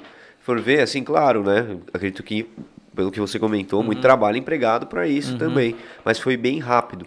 E nesse período, assim, cara, o que que você, qual foi a maior dificuldade que a empresa passou, que vocês passaram ali como instituição? Como é que. O que, que foi ali que falou, putz, acho que agora lascou? Teve algum momento assim? Tiveram várias dificuldades. O primeiro, o espaço físico, a gente mudou cinco vezes de espaço físico. Porque a gente ia para um lugar e aí tinha que crescer, e aí não dava, aí trocava. E a gente teve ali alguns desafios ali de, de ficar mudando de lugar toda hora. É, porque a gente previa um negócio e vinha outro. E a gente tinha que estar sempre ali ajustando. Então acho que esse é um, esse é um, esse é um baita desafio. O segundo, pô, é uma, é, a nossa concorrência é forte. O, o mercado como um todo é muito forte. Então, às vezes, tem que se reinventar. Você vai ter que pegar todo o seu dinheiro e reinvestir. E vai ter mês que você vai ter um fluxo de caixa negativo. E aí você vai ter que trabalhar um capital de giro. Então, assim, tem mês que. que- Teve mês que a gente teve que pegar mais capital de giro porque a gente vendeu, a gente fazia a venda futura, mas tinha que pagar as contas agora. Então, tem um, um- desafio aí, um desencaixe né, do que você está recebendo. A gente cresceu muito o que a gente chama de bootstrap, né, que é crescer com as próprias pernas. Então a gente tinha tem concorrente que tem ali investimento de bancos por trás, etc. E a gente foi na raça. Então a gente tinha que entregar muito mais. Então a gente faz, eu já fiz várias lives de 12 horas, Caraca. porque ó, o concorrente entregava duas, três horas, eu tinha que entregar muito mais, entregar 10 horas. Então a gente foi muito de, de gerar conteúdo. Acho que o conteúdo para nós foi o principal. Uhum. Então, assim, acho que eu tiveram desafios é, de crescimento. Ah, no início mesmo teve escola que processou a gente, e aí, pô, você fica. Te, te, te trava isso, né? Porque, pô, você não está acostumado a. Com isso, nada vem um processo ali, você entender, você dá uma travada. E aí depois, hoje, mais maduro, você entende do porquê que é o processo e que os caras queriam te barrar logo no início, que estava crescendo, te queriam te matar no início, mas não mataram. Então o processo no meio é complicado. Teve ali a extrajudicial do próprio Santander. pô, Que assusta, né? Assusta, né? Um banco desse tamanho vir estudar, jogar uma extrajudicial. Mas ali foi tranquilo, tal. A gente travou, mas É, teve vários percalços no caminho, ah, ameaças e por aí vai. Uhum. E do lado empreendedor, como que você lida, lidou com isso e lida com esses desafios, uhum. né? Porque, pô, é, igual você falou de fluxo de caixa, às vezes descasado ali, que você tá, tá recebendo a prazo e pagando as contas à uhum. vista. Entra o fator emocional ali também, que é bem, bem complicado, né? A gente como empreendedor sabe, cara, tem dia que tá tudo dando errado, o mundo tá acabando aqui na empresa, mas eu não posso deixar isso afetar meu emocional, minha família. Como é que você sempre lidou com isso? Ainda mais trabalhando uhum. com a família, né? Acho que você tem que se cercar de pessoas boas e pessoas que confiam no negócio, que são otimistas ali. Você não pode. Assim, você tem um sócio pessimista, você tá ferrado. Porque, ah, você, o dia que você tiver ruim, você fala, não tá dando certo. Aí fala, ah, não dá, não dá certo mesmo. então você tem que ter uma pessoa otimista no sentido de, ah, você tá mal, outro dia vai falar, não, vamos, vamos fazer, tá? É um mês que ficou ruim, mas no próximo mês a gente recupera, a gente sobe. Então eu tenho pessoas ali do meu lado que são otimistas, acreditam no negócio. Eu acredito também. Então um dia que eles estão chateados, falam, não, vamos embora. Então você tem que se cercar de pessoas boas que confiam no negócio. Porque se você tiver, e eu vi casos já de pessoas que não acreditam no negócio, na primeira travada vai falar, é, não era para dar certo mesmo. Então se cerque de pessoas boas, se cerque de sócios que acreditem de fato no projeto. Quando ele acredita, um, um você ou, o seu sócio vão ficar mal um dia, só que o outro vai sempre puxar. Uhum. O ruim é quando os dois entram nessa bad, aí fica mais complicado. Então, a não deixar isso. Fica um negócio mais profundo, né? Daí, porque assim, também tem um ponto de sociedade, que hoje o Matheus tá aqui, meu sócio, mas a gente também se dá super bem nesse sentido, porque sociedade é uma, um, uma coisa interessante de comentar, porque assim, não é to... não existe um relacionamento perfeito, né? Vamos dizer assim, não é todo mundo se ama todo dia. Mas é importante que seja dividido esses fardos, né? Pô, hoje eu tô mal e, e ele tá bem. Vamos acreditar juntos, né? Para que isso eu para que isso tenha um resultado positivo. Porque às vezes um vem com uma ideia, isso a gente vê muito acontecendo na sociedade, inclusive teve até uns convidados que a gente conversou disso uhum. também, que um vem com uma ideia, o outro breca. Aí vem com a ideia, o outro breca. Uma hora um fica frustrado com o outro. Né? Verdade. E quando vem com uma ideia, os dois compram a ideia, o fardo também é dividido e fica mais, mais leve para os dois caso dê errado. Né? Isso, não, isso é perfeito, porque quando ou você não acredita e você trava a ideia, ou então você acredita desacreditando, né? Você acredita e fala, ah, se der errado a culpa é sua. Exato. E aí você já faz o negócio meio assim já. Então os dois acreditarem nas ideias é fundamental. A gente quando tem uma ideia, quando a gente cria, a gente debate aqui, debate ali, bateu o martelo, vamos embora, todo mundo acreditando na ideia. Então, fazer acreditar e vamos embora. E divide o fardo, de fato. É. Então, teve, teve um desafio, falando de desafios, agora eu lembrei de um, que foi uhum. quando a gente soltou as primeiras bolsas. A gente soltou as primeiras bolsas, foram ali 30 mil bolsas, mais ou menos. E a gente lançou, era para ser meia-noite, deu meia-noite, site caiu. E aí não voltou mais. Caraca. Voltou três dias depois só. E reclamação pra cá, ah, vocês são golpistas, aí não sei o que, aí vem reclame aqui. Foi um desafio, que o cara do site, o cara tinha garantido que ia segurar, sumiu o cara do site. Nossa. O cara sumiu, assim, o cara deu meia-noite e pouco, a gente não, não falava com ele, sumiu. Então a gente ficou três dias com o site fora do ar e só resolvendo ali, falando, não, vai dar certo. Aí depois a gente fez o cadastramento manual, a gente pegou o time todo, vamos cadastrar manual. A gente pegava assim, foi surreal. Foi um, assim, a gente ah, os caras falando mal da escola, chegou no, no Instagram comentando, ah, vocês não prometem e não entregam. Então, assim, foi pesado isso. Já teve lançamento que também que o site caiu. Aí é ruim. Teve um lançamento que a gente fez todo o projeto lá, fez um baita, um baita evento, abrimos o carrinho lá para venda, caiu o site. E aí só voltou no outro dia. E aí dá uma esfriada também. Você perde muitas vendas quando acontece isso. Então teve vários de, de sistema, nossa, sistema é um negócio muito complicado. Trabalhar com internet também tem essa variável, né? Tem, tem. E a gente sofreu nessas duas vezes aí, com o lançamento e na entrega de bolsas.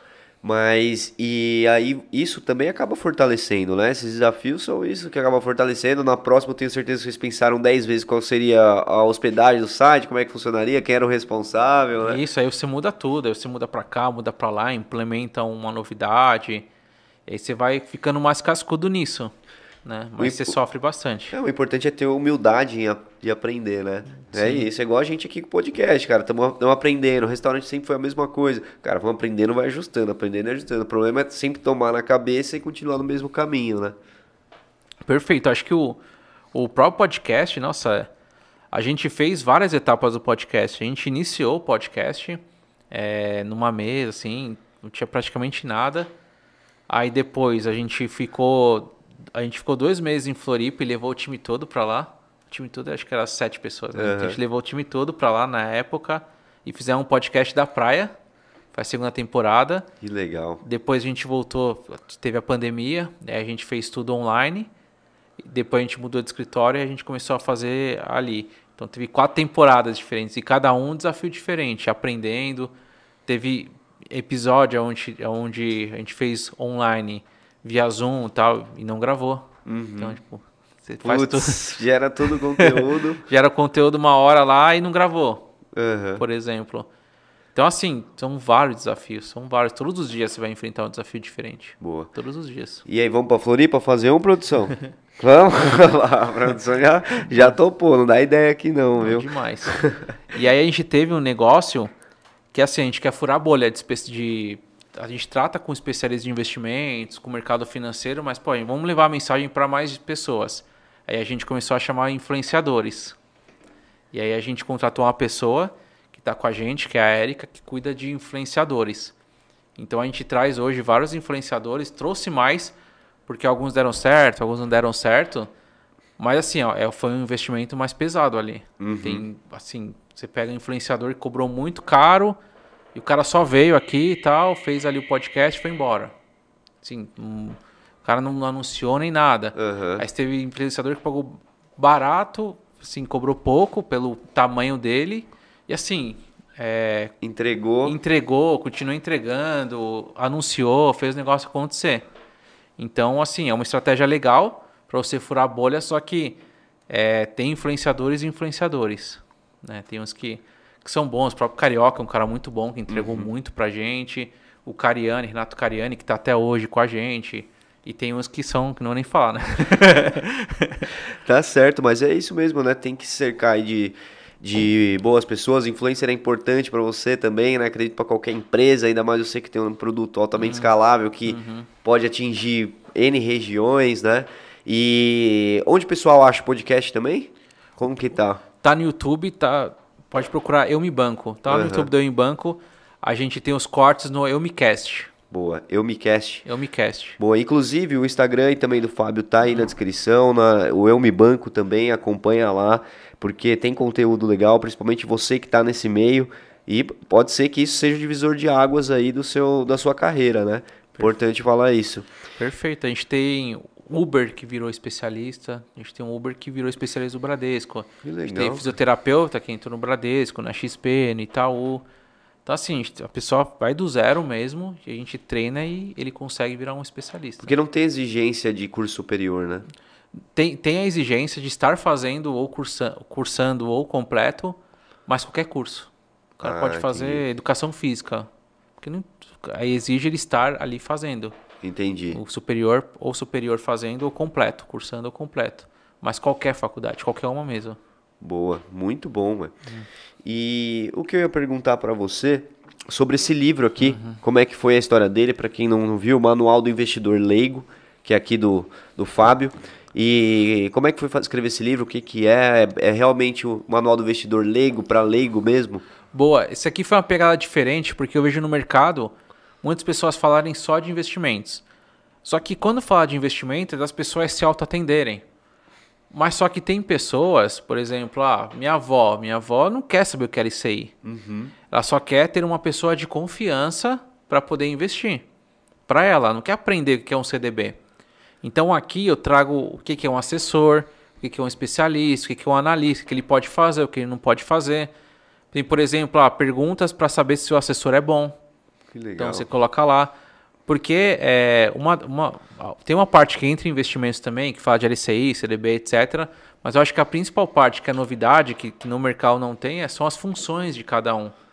Porque é, as pessoas, eu vejo como um todo, elas só procuram, muitos procuram saber de investimentos e aprender porque elas não confiam no gerente.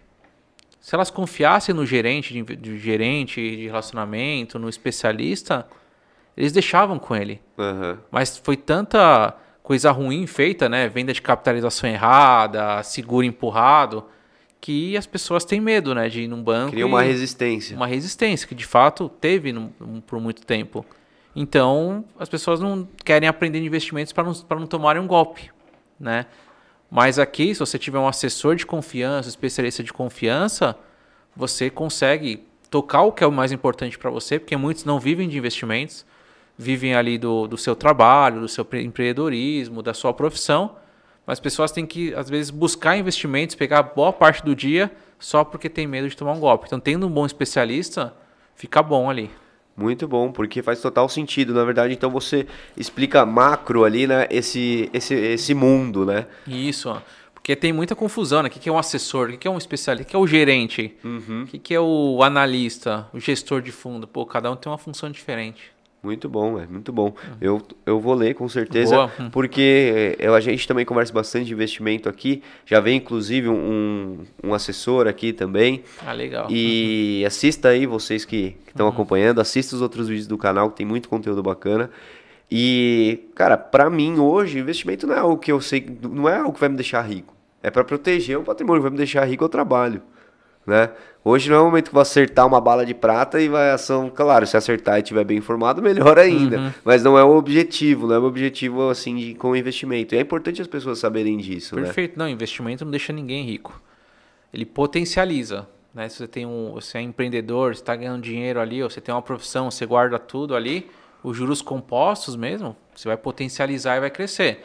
Só que não adianta, se você viver só de investimento, você não vai pegar mil reais vai virar um milhão. Esquece, isso não existe. É, até o exemplo famoso da Betina. A Betina mesmo, ela trouxe primeiro na propaganda, ela falou acho que de 26 mil virou um milhão. Aí que o mercado inteiro bateu nela. Não, não pode vender assim, porque senão as pessoas vão se iludir. Vai falar que tinha 26 mil e agora tem um milhão. E aí ela fez uma live explicando ah, que ela fez vários aportes no meio desse período para conquistar um milhão. Então, o que te deixa rico são os aportes. Aham. Então, quando eu falo para alguém, alguém quer ficar rico, você tem que aumentar seus aportes. Como você vai aumentar seus aportes? Trabalhando mais. É o que faz alguém ficar rico é o aporte. Show de né? bola. Então não é o investimento em si, ele potencializa. Mas estude, busque conhecimento, busque resolver problemas, que aí seu aporte aumenta. Aham. E no aporte a importância é ter constância, né? Todo mundo defende isso aí no, no, no mercado financeiro, mas faz total sentido. Você tá sempre colocando ali alguma coisa, né? Perfeito. Que aí o bolo vai. Nossa, o, você usar.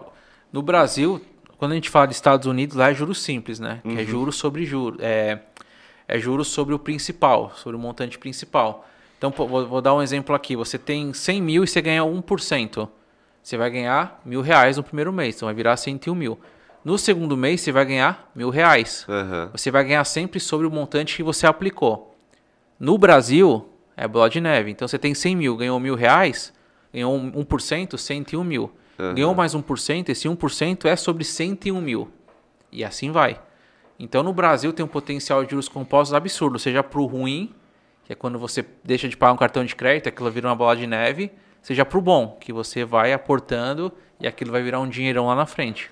Show de bola. Isso você comenta aqui também? Comento, comento, a diferença de juros simples e juros compostos. Legal, hein? Isso é bacana pra quem aí não tem muita noção e quer entrar, porque hoje em dia realmente não dá pra ficar de fora, né, cara? Acho que é, a gente teve um, também um gap aí na educação, até hoje ainda existe esse gap, né? Graças, acho que a internet deu uma democratizada nesse conteúdo aqui, né? Porque foi recente que a Bolsa bateu o recorde de investidores, né? É, ca- por, por conta dos influencers, eu acredito muito, né? Não, eles fizeram um trabalho muito forte, o próprio Thiago Nigro, o Thiago Reis, Nath Arcuri. Natália Arcuri, eles fizeram um trabalho muito bom de conscientização ali, é, de pegar muitas pessoas que não sabiam nada de mercado, que estavam sendo enroladas e fizeram acontecer. De fato, eu, tiro o chapéu para eles, sim. Pra, E você também está contribuindo com isso aqui. Inclusive eu cito eles aí, eu cito o, o Thiago Nigro, a Natália Arcuri, Bruno Perini, que fizeram um trabalho, e fazem né, um trabalho muito Sim. legal de influenciar. De E, influenciar. e o legal é que além de você contribuir com isso daqui para o, o investidor, você também contribui para o investidor criando bons assessores, né? Acho que é o principal até. A gente quer formar um profissional melhor Aham. para que o, o, o cliente não precise buscar tanto a informação de investimento. Ele não precisa buscar tanto que ele vai ter alguém de confiança. É igual, por exemplo, o médico. Pô, todo mundo confia no médico, a figura da autoridade. O médico ele dá o parecer, dificilmente alguém questiona ele. Aham. Ah, você tá com essa dor, você tá com essa doença. Você fala, não, não, não é essa doença não. Você vai confiar nesse médico. Então, o, esse especialista ele tem que ter uma confiança de um médico. De confiança de que, pô, o que ele falar eu acredito, porque ele é uma pessoa que tem caráter, uma pessoa que entrega, que estuda. Então, eu confio nele, igual eu confio no meu médico. Então, mas tem um caminho para chegar até aí. Tem um caminho longo ainda. Muito bom, Uhum. cara. Muito bom. E o que eu ia falar agora também, até aproveitando para a galera que está aí ainda, é, vou dar uma lida aqui nas perguntas, mas queria agradecer aqui mais uma vez aqui aos nossos patrocinadores, Vila Nobre, Boutique de Carnes, que é aqui de Vinhedo, você que gosta de carne de qualidade, cortes especiais, com preço atrativo, dá um toque ali no Vila Nobre, Boutique de Carnes lá no Instagram. Sentimento nobre é estar com a família e os amigos, e os caras são bons nisso, hein? Eles vieram aqui também, tem um baita bate-papo com eles aqui, trouxeram churrasco pra gente, né? A galera até roncou a barriga aí. Trouxeram churrasco aqui pra gente, mostraram muito desse mercado. Pessoal WBGT, marketing de, de resultados, assessoria de performance, os caras são os caras da internet aí, você que precisa de um auxílio estratégico, não é só, só impulsionar uma publicação, precisa ter uma estratégia, você deve saber muito bem disso também, né? Não adianta só colocar o dinheiro, tem que ter um, Tem que uma ter. estratégia bem formada ali na internet, né? E também a Inova Business School estão agora com o MBA que vai abrir agora em setembro, a próxima turma. Então dá um toque lá nos caras, porque é uma escola de negócios. Você que tem um negócio, você que está se posicionando no mercado, está procurando evoluir aí no- na, na sua área, dá um toque, entra no site deles. A turma abre agora em setembro o MBA de inovação. Então, liderança e inovação. Então, cara, qualquer mercado você precisa disso. Tanto para o seu negócio, para quem é empreendedor, tanto para quem aí está dentro de uma instituição. E também o pessoal, quem mais. Quem? A LP Capital, muito obrigado aí, a produção. Estamos com, alguns patrocinadores que estão fortalecendo a gente, cada vez vai ficando mais difícil. Mas LP Capital aí é é interessante também investir em cripto, né? É um mercado ainda que, que tá em ascensão, né? Mas às vezes o risco maior é estar de fora, né? Tem, tem pensando em diversificação, faz sentido É. você ter cripto, principalmente Bitcoin, né? Que é, Uhum. o, que é o principal ali. E aí você pode diversificar como Ethereum e tal, Sim. sempre respeitando ali uma porcentagem da carteira, não vai pegar 100% do seu Sim. dinheiro, vender casa para para colocar, mas para diversificar, para colocar uma parte do recurso é importante, sim. Você coloca também? Tem um Coloca, pouquinho? tem um Bitcoin, tem um Bitcoin. É. Às vezes, Fica foi, ali. É, foi o que eu falei. Às vezes é bom ter um pouquinho ali, né? Porque senão o negócio dá bom e você tá de fora. Sim, tem, tem, acho que é importante. É. E o pessoal da LP pode te ajudar, galera. Eles têm lá, a partir de mil reais você pode já fazer um investimento.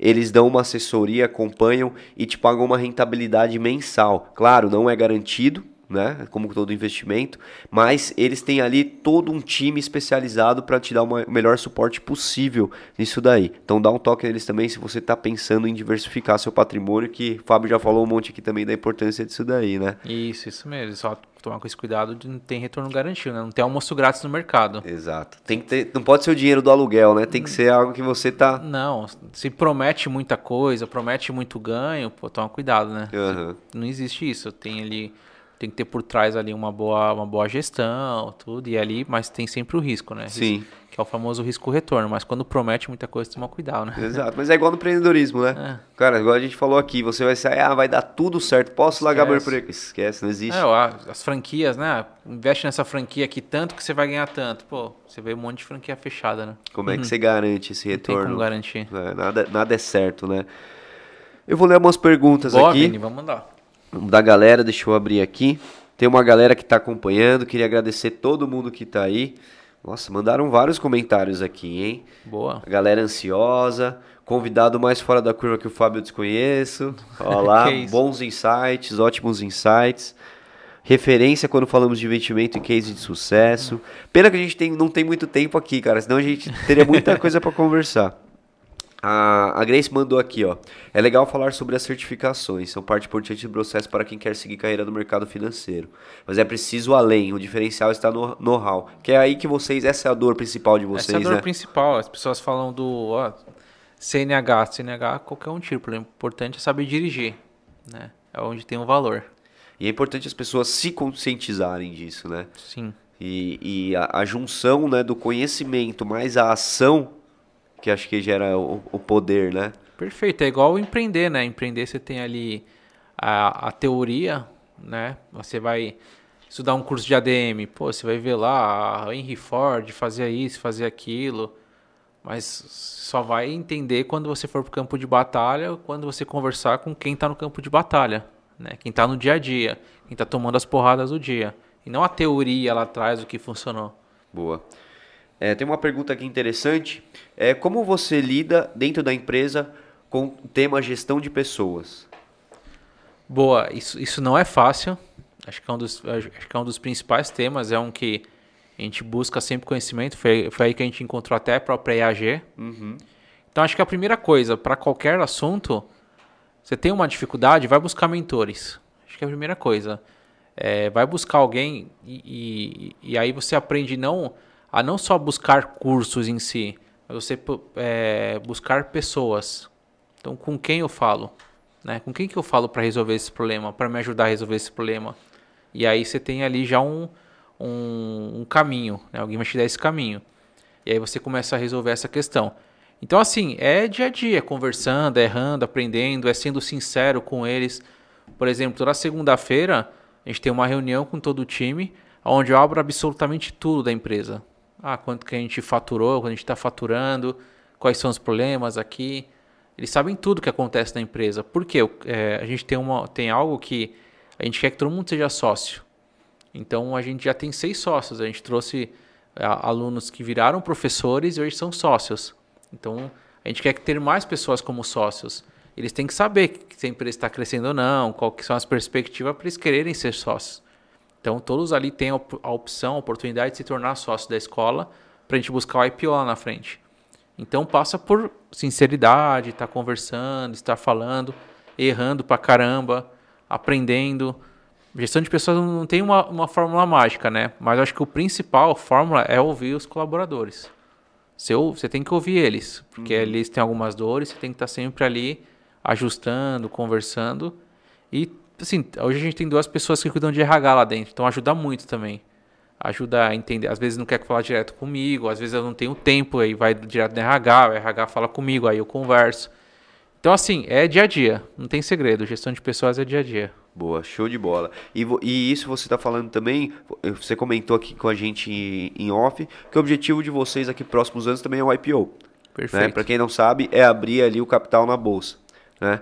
E até tem uma pergunta nesse sentido hum. que é quais os próximos passos para isso? Né? Porque que tem um caminho muito longo, vocês já, vocês já estão trabalhando para isso, na verdade, né? Perfeito. Passa muito por como que eu vou valorizar a marca, né? Como que eu vou ter um, ter um valuation ali que, que vai fazer sentido para um investidor, né? Então, primeiro, é, a marca, como que a marca é vista pelo mercado? Quais são os princípios? Qual que é o propósito da marca? Acho que isso é muito importante para você ter uma tese de negócio. O segundo é faturamento, não tem jeito. A empresa está tá escalando, tem potencial de crescimento. Quais são as novas linhas de negócio? Tem potencial de, de, de triplicar, quadruplicar? Então, pô, porque o investidor ele quer colocar um dinheiro ali e quer que isso multiplique. Então, é, quais são as próximas linhas de negócio? Pessoas, como que a gente vai escalar pessoas? Como que a gente vai trazer pessoas para cada área? Então, esse é um passo muito importante. B2B, B2B é um negócio muito importante, que o B2B valida a marca, te dá autoridade. Então, por mais que o nosso maior ganho é B2C, disparado, o B2B ele dá uma credibilidade maior. Então você tem que ter os dois, tem que ter o B2C e o B2B. Às vezes o B2B alimenta o B2C, no sentido de você vai negociar com o Itaú um preço menor ali para dar a credibilidade que o Itaú está com você e você vem aqui para o B2C. Uhum. E aí você com o B2C você leva o aluno para o Itaú. Então, dando um exemplo aqui. Uhum. Mas você tem que conectar ali, você tem que ter os dois, você tem que ter várias linhas de negócio. Localização, então a gente veio para Paulista, porque é importante ali estar próximo dos bancos, das instituições. Então, são uma série de fatores que você tem que analisar. E a gente, e, e como eu falei, buscar consultorias, mentorias para te ajudar. Para entender empresas que. A própria G4, né? G4 os sócios eles já venderam empresas. Uhum. Então os caras sabem como que faz. Por que, que eu vou quebrar a cabeça eu posso perguntar para um Thales Gomes como que ele fez, para um, um Alfredo que, que ele fez, para um Nardon. Os caras sabem muito. Então, pô, vamos aprender com eles. É, e a gente vai dessa forma melhorando cada dia mais. E é algo trabalhoso isso, porque existe também a transparência que você tem que ter a partir do. Quando você já está nessa caminhada né, de, de abrir o capital. E qual que é a meta? Já tem um ano para isso? Vocês têm um, um, ano já definido? A gente quer chegar lá em 2025. 2025? 2025. Então caminhar para isso, ter ali os sócios, ter tudo certinho ali para 2025. Já começar as diligências, né? De como está o balanço, dívida é, potencial passivo trabalhista, e aí você vai traçando ali um cenário para chegar muito forte no IPO. Boa. E é, eu acho que é um marco assim, né, para a empresa que indescritível, né? Não tem nem como, como mensurar isso, porque realmente é o grandioso, né? É o grandioso, é onde você vai é, pegar o legado, aquele que você construiu, e o mercado validar o seu legado. O mercado fala, eu quero fazer parte disso. E aí você explode, né? Você quer Boa. Mais uma pergunta aqui. É... Deixa eu escolher uma aqui que mandaram três aqui. Uhum. Pera aí, ó. O William mandou uma aqui. É... Pela sua experiência, quais os principais requisitos para que uma pessoa se torne especialista em investimentos? Boa, isso aí é tranquilo, que é os pilares que a gente fala, que na verdade são quatro pilares. Um pilar é a certificação, então você precisa ter a habilitação. O segundo é habilidade comercial. Não tem jeito, você tem que saber fazer uma retenção, você tem que saber falar com o cliente, ter uma conversa estruturada, com um propósito. Você tem que saber isso. Conhecimento técnico, você tem que saber explicar uma Selic, um CDI, um fundo de investimento, uma cripto, você tem que saber. E o quarto é o comportamental, que a gente fala, que entra ali também o network, que entra os soft skills. São os quatro pilares, inclusive são os quatro pilares do nosso programa. Então, tendo esses quatro pilares fortes, você entra como especialista tranquilo no, no mercado. Show de bola. Ó, o Elton mandou um salve aqui também. Obrigado, Elton. Que aula tivemos hoje. Parabéns, Fábio, pelo seu trabalho. Deu para perceber que você é fora da curva ao quadrado. Um cara junto. jovem, inovando no mercado econômico e virando referência em certificação. Top. Oh, tamo junto. Obrigado, William. William, é isso? Esse foi o Elton. Oh, obrigado, Elton. Elton obrigado. Rocha. Obrigado, Elton. Deixa eu ver aqui que mandaram uma outra. É, pergunta. A, a pessoa física com pouco conhecimento que quer aprender sobre investimento para não ficar apenas, apenas na mão dos assessores, qual a melhor opção? Boa, boa pergunta, tá? É, acho que o primeiro passo, como eu falei, é você é, buscar conhecimento, e tem muito internet conhecimento de entender o que é CDB, o que é LCI, o que são os investimentos. O segundo é entender que quando você aplica um valor baixo, ainda faz mais sentido você estar com corretoras. Tá, vou aplicar 5 mil. Os bancos tendem a ser mais caros. Você vai numa agência ali do qualquer banco, as taxas tendem a ser maiores do que alguém que vai numa corretora, numa XP, num BTG. Então assim, muita gente hoje tem histórico, tá, de, de trabalho. Então dá para você ter pedir indicação também. Ah, quem que te atende? Se você não tiver, você vai correr um risco, né? Mas você tem que, mas a ideal é que você buscar algum assessor de investimentos, tá? O primeiro é buscar o conhecimento e segundo buscar um bom assessor de investimentos. No início, corretora, ali, frente no início. Tá? É, é, é o caminho, né? Não tem jeito. E também, é igual você falou, conhecimento tem em vários lugares. Tem, hoje, tem um livro, né? né? Tem um livro seu aqui também. Então, na internet, se você bota lá no YouTube, já aparece N opções, como começar a investir do zero, né? Como conhecer a, o home broker, tem, tem tudo, nem precisa mais acessar home broker hoje, né? Isso, isso. Hoje né? as plataformas têm lá super didático, né? Ação, tem, pum. tem. É bem, é bem tranquilo. Só ter esse cuidado, né? De onde você vai investir, como que você vai investir, de pouquinho em pouquinho. Certo. Muito bom acho que são essas as perguntas. Uhum. Queria agradecer aqui Matheus também que mandou um super chat aqui pra gente. Todo mundo que mandou aí, a galera sempre contribuindo. Contribua com o nosso canal, não precisa ser em valor aqui também, pode ser deixando um joinha, se inscrevendo, vendo os outros vídeos aí que a gente tem. Já estamos no 38 episódio, então passou muita gente fora da curva aqui. Tenho certeza que algum conteúdo vai te ajudar, você que empreende, você que pensa em empreender, tem boas referências e igual a gente fala, tudo é negócio. Então semana que vem vai vir um comediante aqui. Então ele que também legal. tem que se vender, tem que vender seus shows e é isso que a gente que a gente gosta de trazer. Fábio, opa, falhou a voz. Fábio, tem, quer dar um salve para alguém, algum recado que você quer mandar para o pessoal? Show, agradecer todo mundo que tava, que acompanhou essa nossa conversa. É, agradecer o pessoal da escola, né, do nosso time lá, que está todo dia ali na pegada é, Faça Show, Faça Sol estão ali com a gente, num, é, entregando valor, nossos, nossos alunos, é, as pessoas que acreditam no nosso projeto, nosso trabalho, minha família, todo mundo aí. Boa. Pô. E aonde quer deixar mais algum, alguma informação onde o pessoal te encontra? Qual o tipo de conteúdo que você está compartilhando no seu dia a dia? Perfeito. Tem o Instagram da escola, que é o Mi Banco Educação, Banco do Cacau, né? Uhum. E o meu Instagram, que é Fábio Lousada Underline, onde eu sempre ali também gerando um conteúdo, falando de mercado, certificações, para você que quer se tornar um especialista, eu sempre compartilho dicas lá. Boa. E o cara que quer tirar a certificação com vocês, fazer o curso com vocês, no Instagram da Eu Me Banco, ele encontra tudo lá. Tem, tem, tem tudo. Tem no site www.eumebanco.com.br, tem certificação que custa até R$29,90 por mês, até o, o MBA. Então tem tudo, tem uma grade completa lá. Show de bola. Show.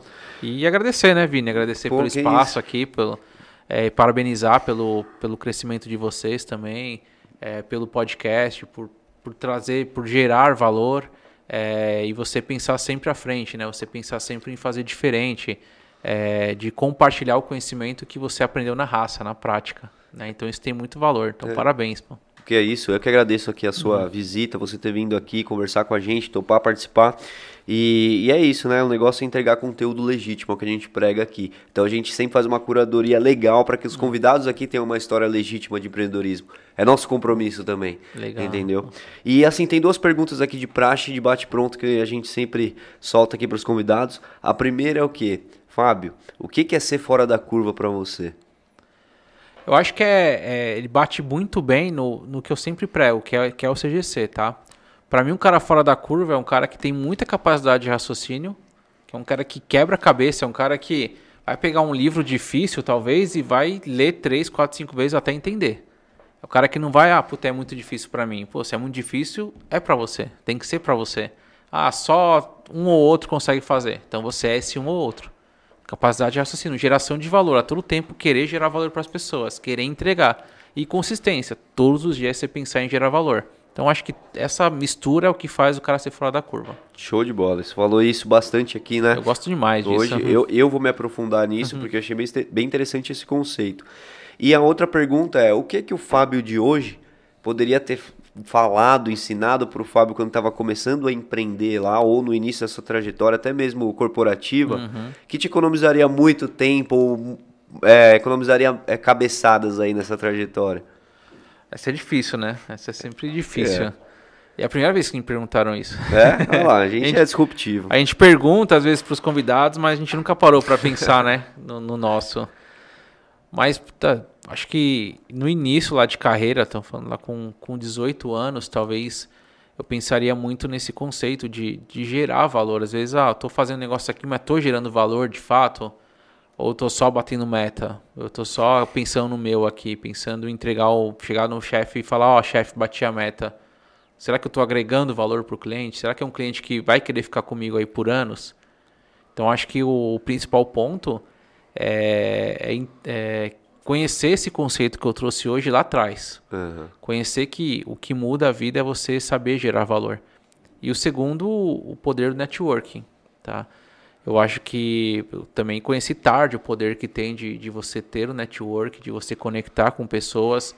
No início eu achava muito confuso isso, confundia muito com puxa-saquismo, sabe? Ah, é puxa-saco, não sei o quê. Mas é, é diferente ser puxa-saco e gerar valor. Só que quando você está iniciando ali, você confunde ali. Você fala, caramba, isso aqui é puxa-saco. Às vezes o cara ele tá ali e o, o valor para ele é aquilo. Uhum. Pô, então ele tá gerando valor para essa pessoa. Só que às vezes você acha, não, ele tá puxando o saco. Mas, pô, se é isso que ele tá, que ele vê valor, pô, e ele tá fazendo, não é puxar saco, ele tá gerando valor para a pessoa. Então, se eu conhecesse antes essa parte de geração de valor junto com o network, eu acho que eu teria crescido mais rápido é, antes. Tá, então acho que é isso, são esses pontos aí. Perfeito, cara, muito bom. E é isso, pessoal. Queria agradecer todo mundo que acompanhou aí a nossa, nossa live. Segunda-feira que vem estamos aqui de novo. O Matheus já vai estar de volta aqui também. Com o, o Paixão aqui, um comediante que vai ser muito interessante, porque o cara faz um monte de coisa, radialista, comediante, é rapper, faz um monte de coisa diferente e vai trazer um conteúdo interessante aqui pra gente. Sigam o Fábio lá também, Obrigado. acessem as redes sociais deles Sigam nossos patrocinadores. Queria agradecer aqui fortemente os nossos patrocinadores que estão com a gente nessa missão e estamos conseguindo aí cada vez mais profissionalizar aqui nosso conteúdo, graças a essas pessoas e empresas aí que acreditam na gente também, certo? Então, LP, obrigado, obrigado Vila Nobre, Inova e a WBGT aí que está com a gente. E o nosso principal patrocinador que fez tudo isso aqui acontecer que é o Cato Japa, né? O restaurante japonês aqui em Vinhedo, que é o nosso. E aqui, ó, é de verdade, hein? Ó. É de verdade. E é pra você, Ô, pô. obrigado, viu? Obrigado. E aí bola. você depois dá o feedback lá pra gente. Claro. O- aqui todas as, as nossas embalagens são Pô, personalizadas e únicas também. Então, bola. sempre procurando gerar valor pro Ô, cliente. obrigado, show de bola. Obrigado, viu? Eu acho que é isso. Mais algum recado? Não, acho que não, né? Então é isso. Tamo junto, pessoal. Obrigado mais uma vez, Obrigado, Fábio. Vini. Tamo e tamo junto, pessoal. Vamos que vamos. Semana que vem tem mais. Solta a vinheta aí, produção.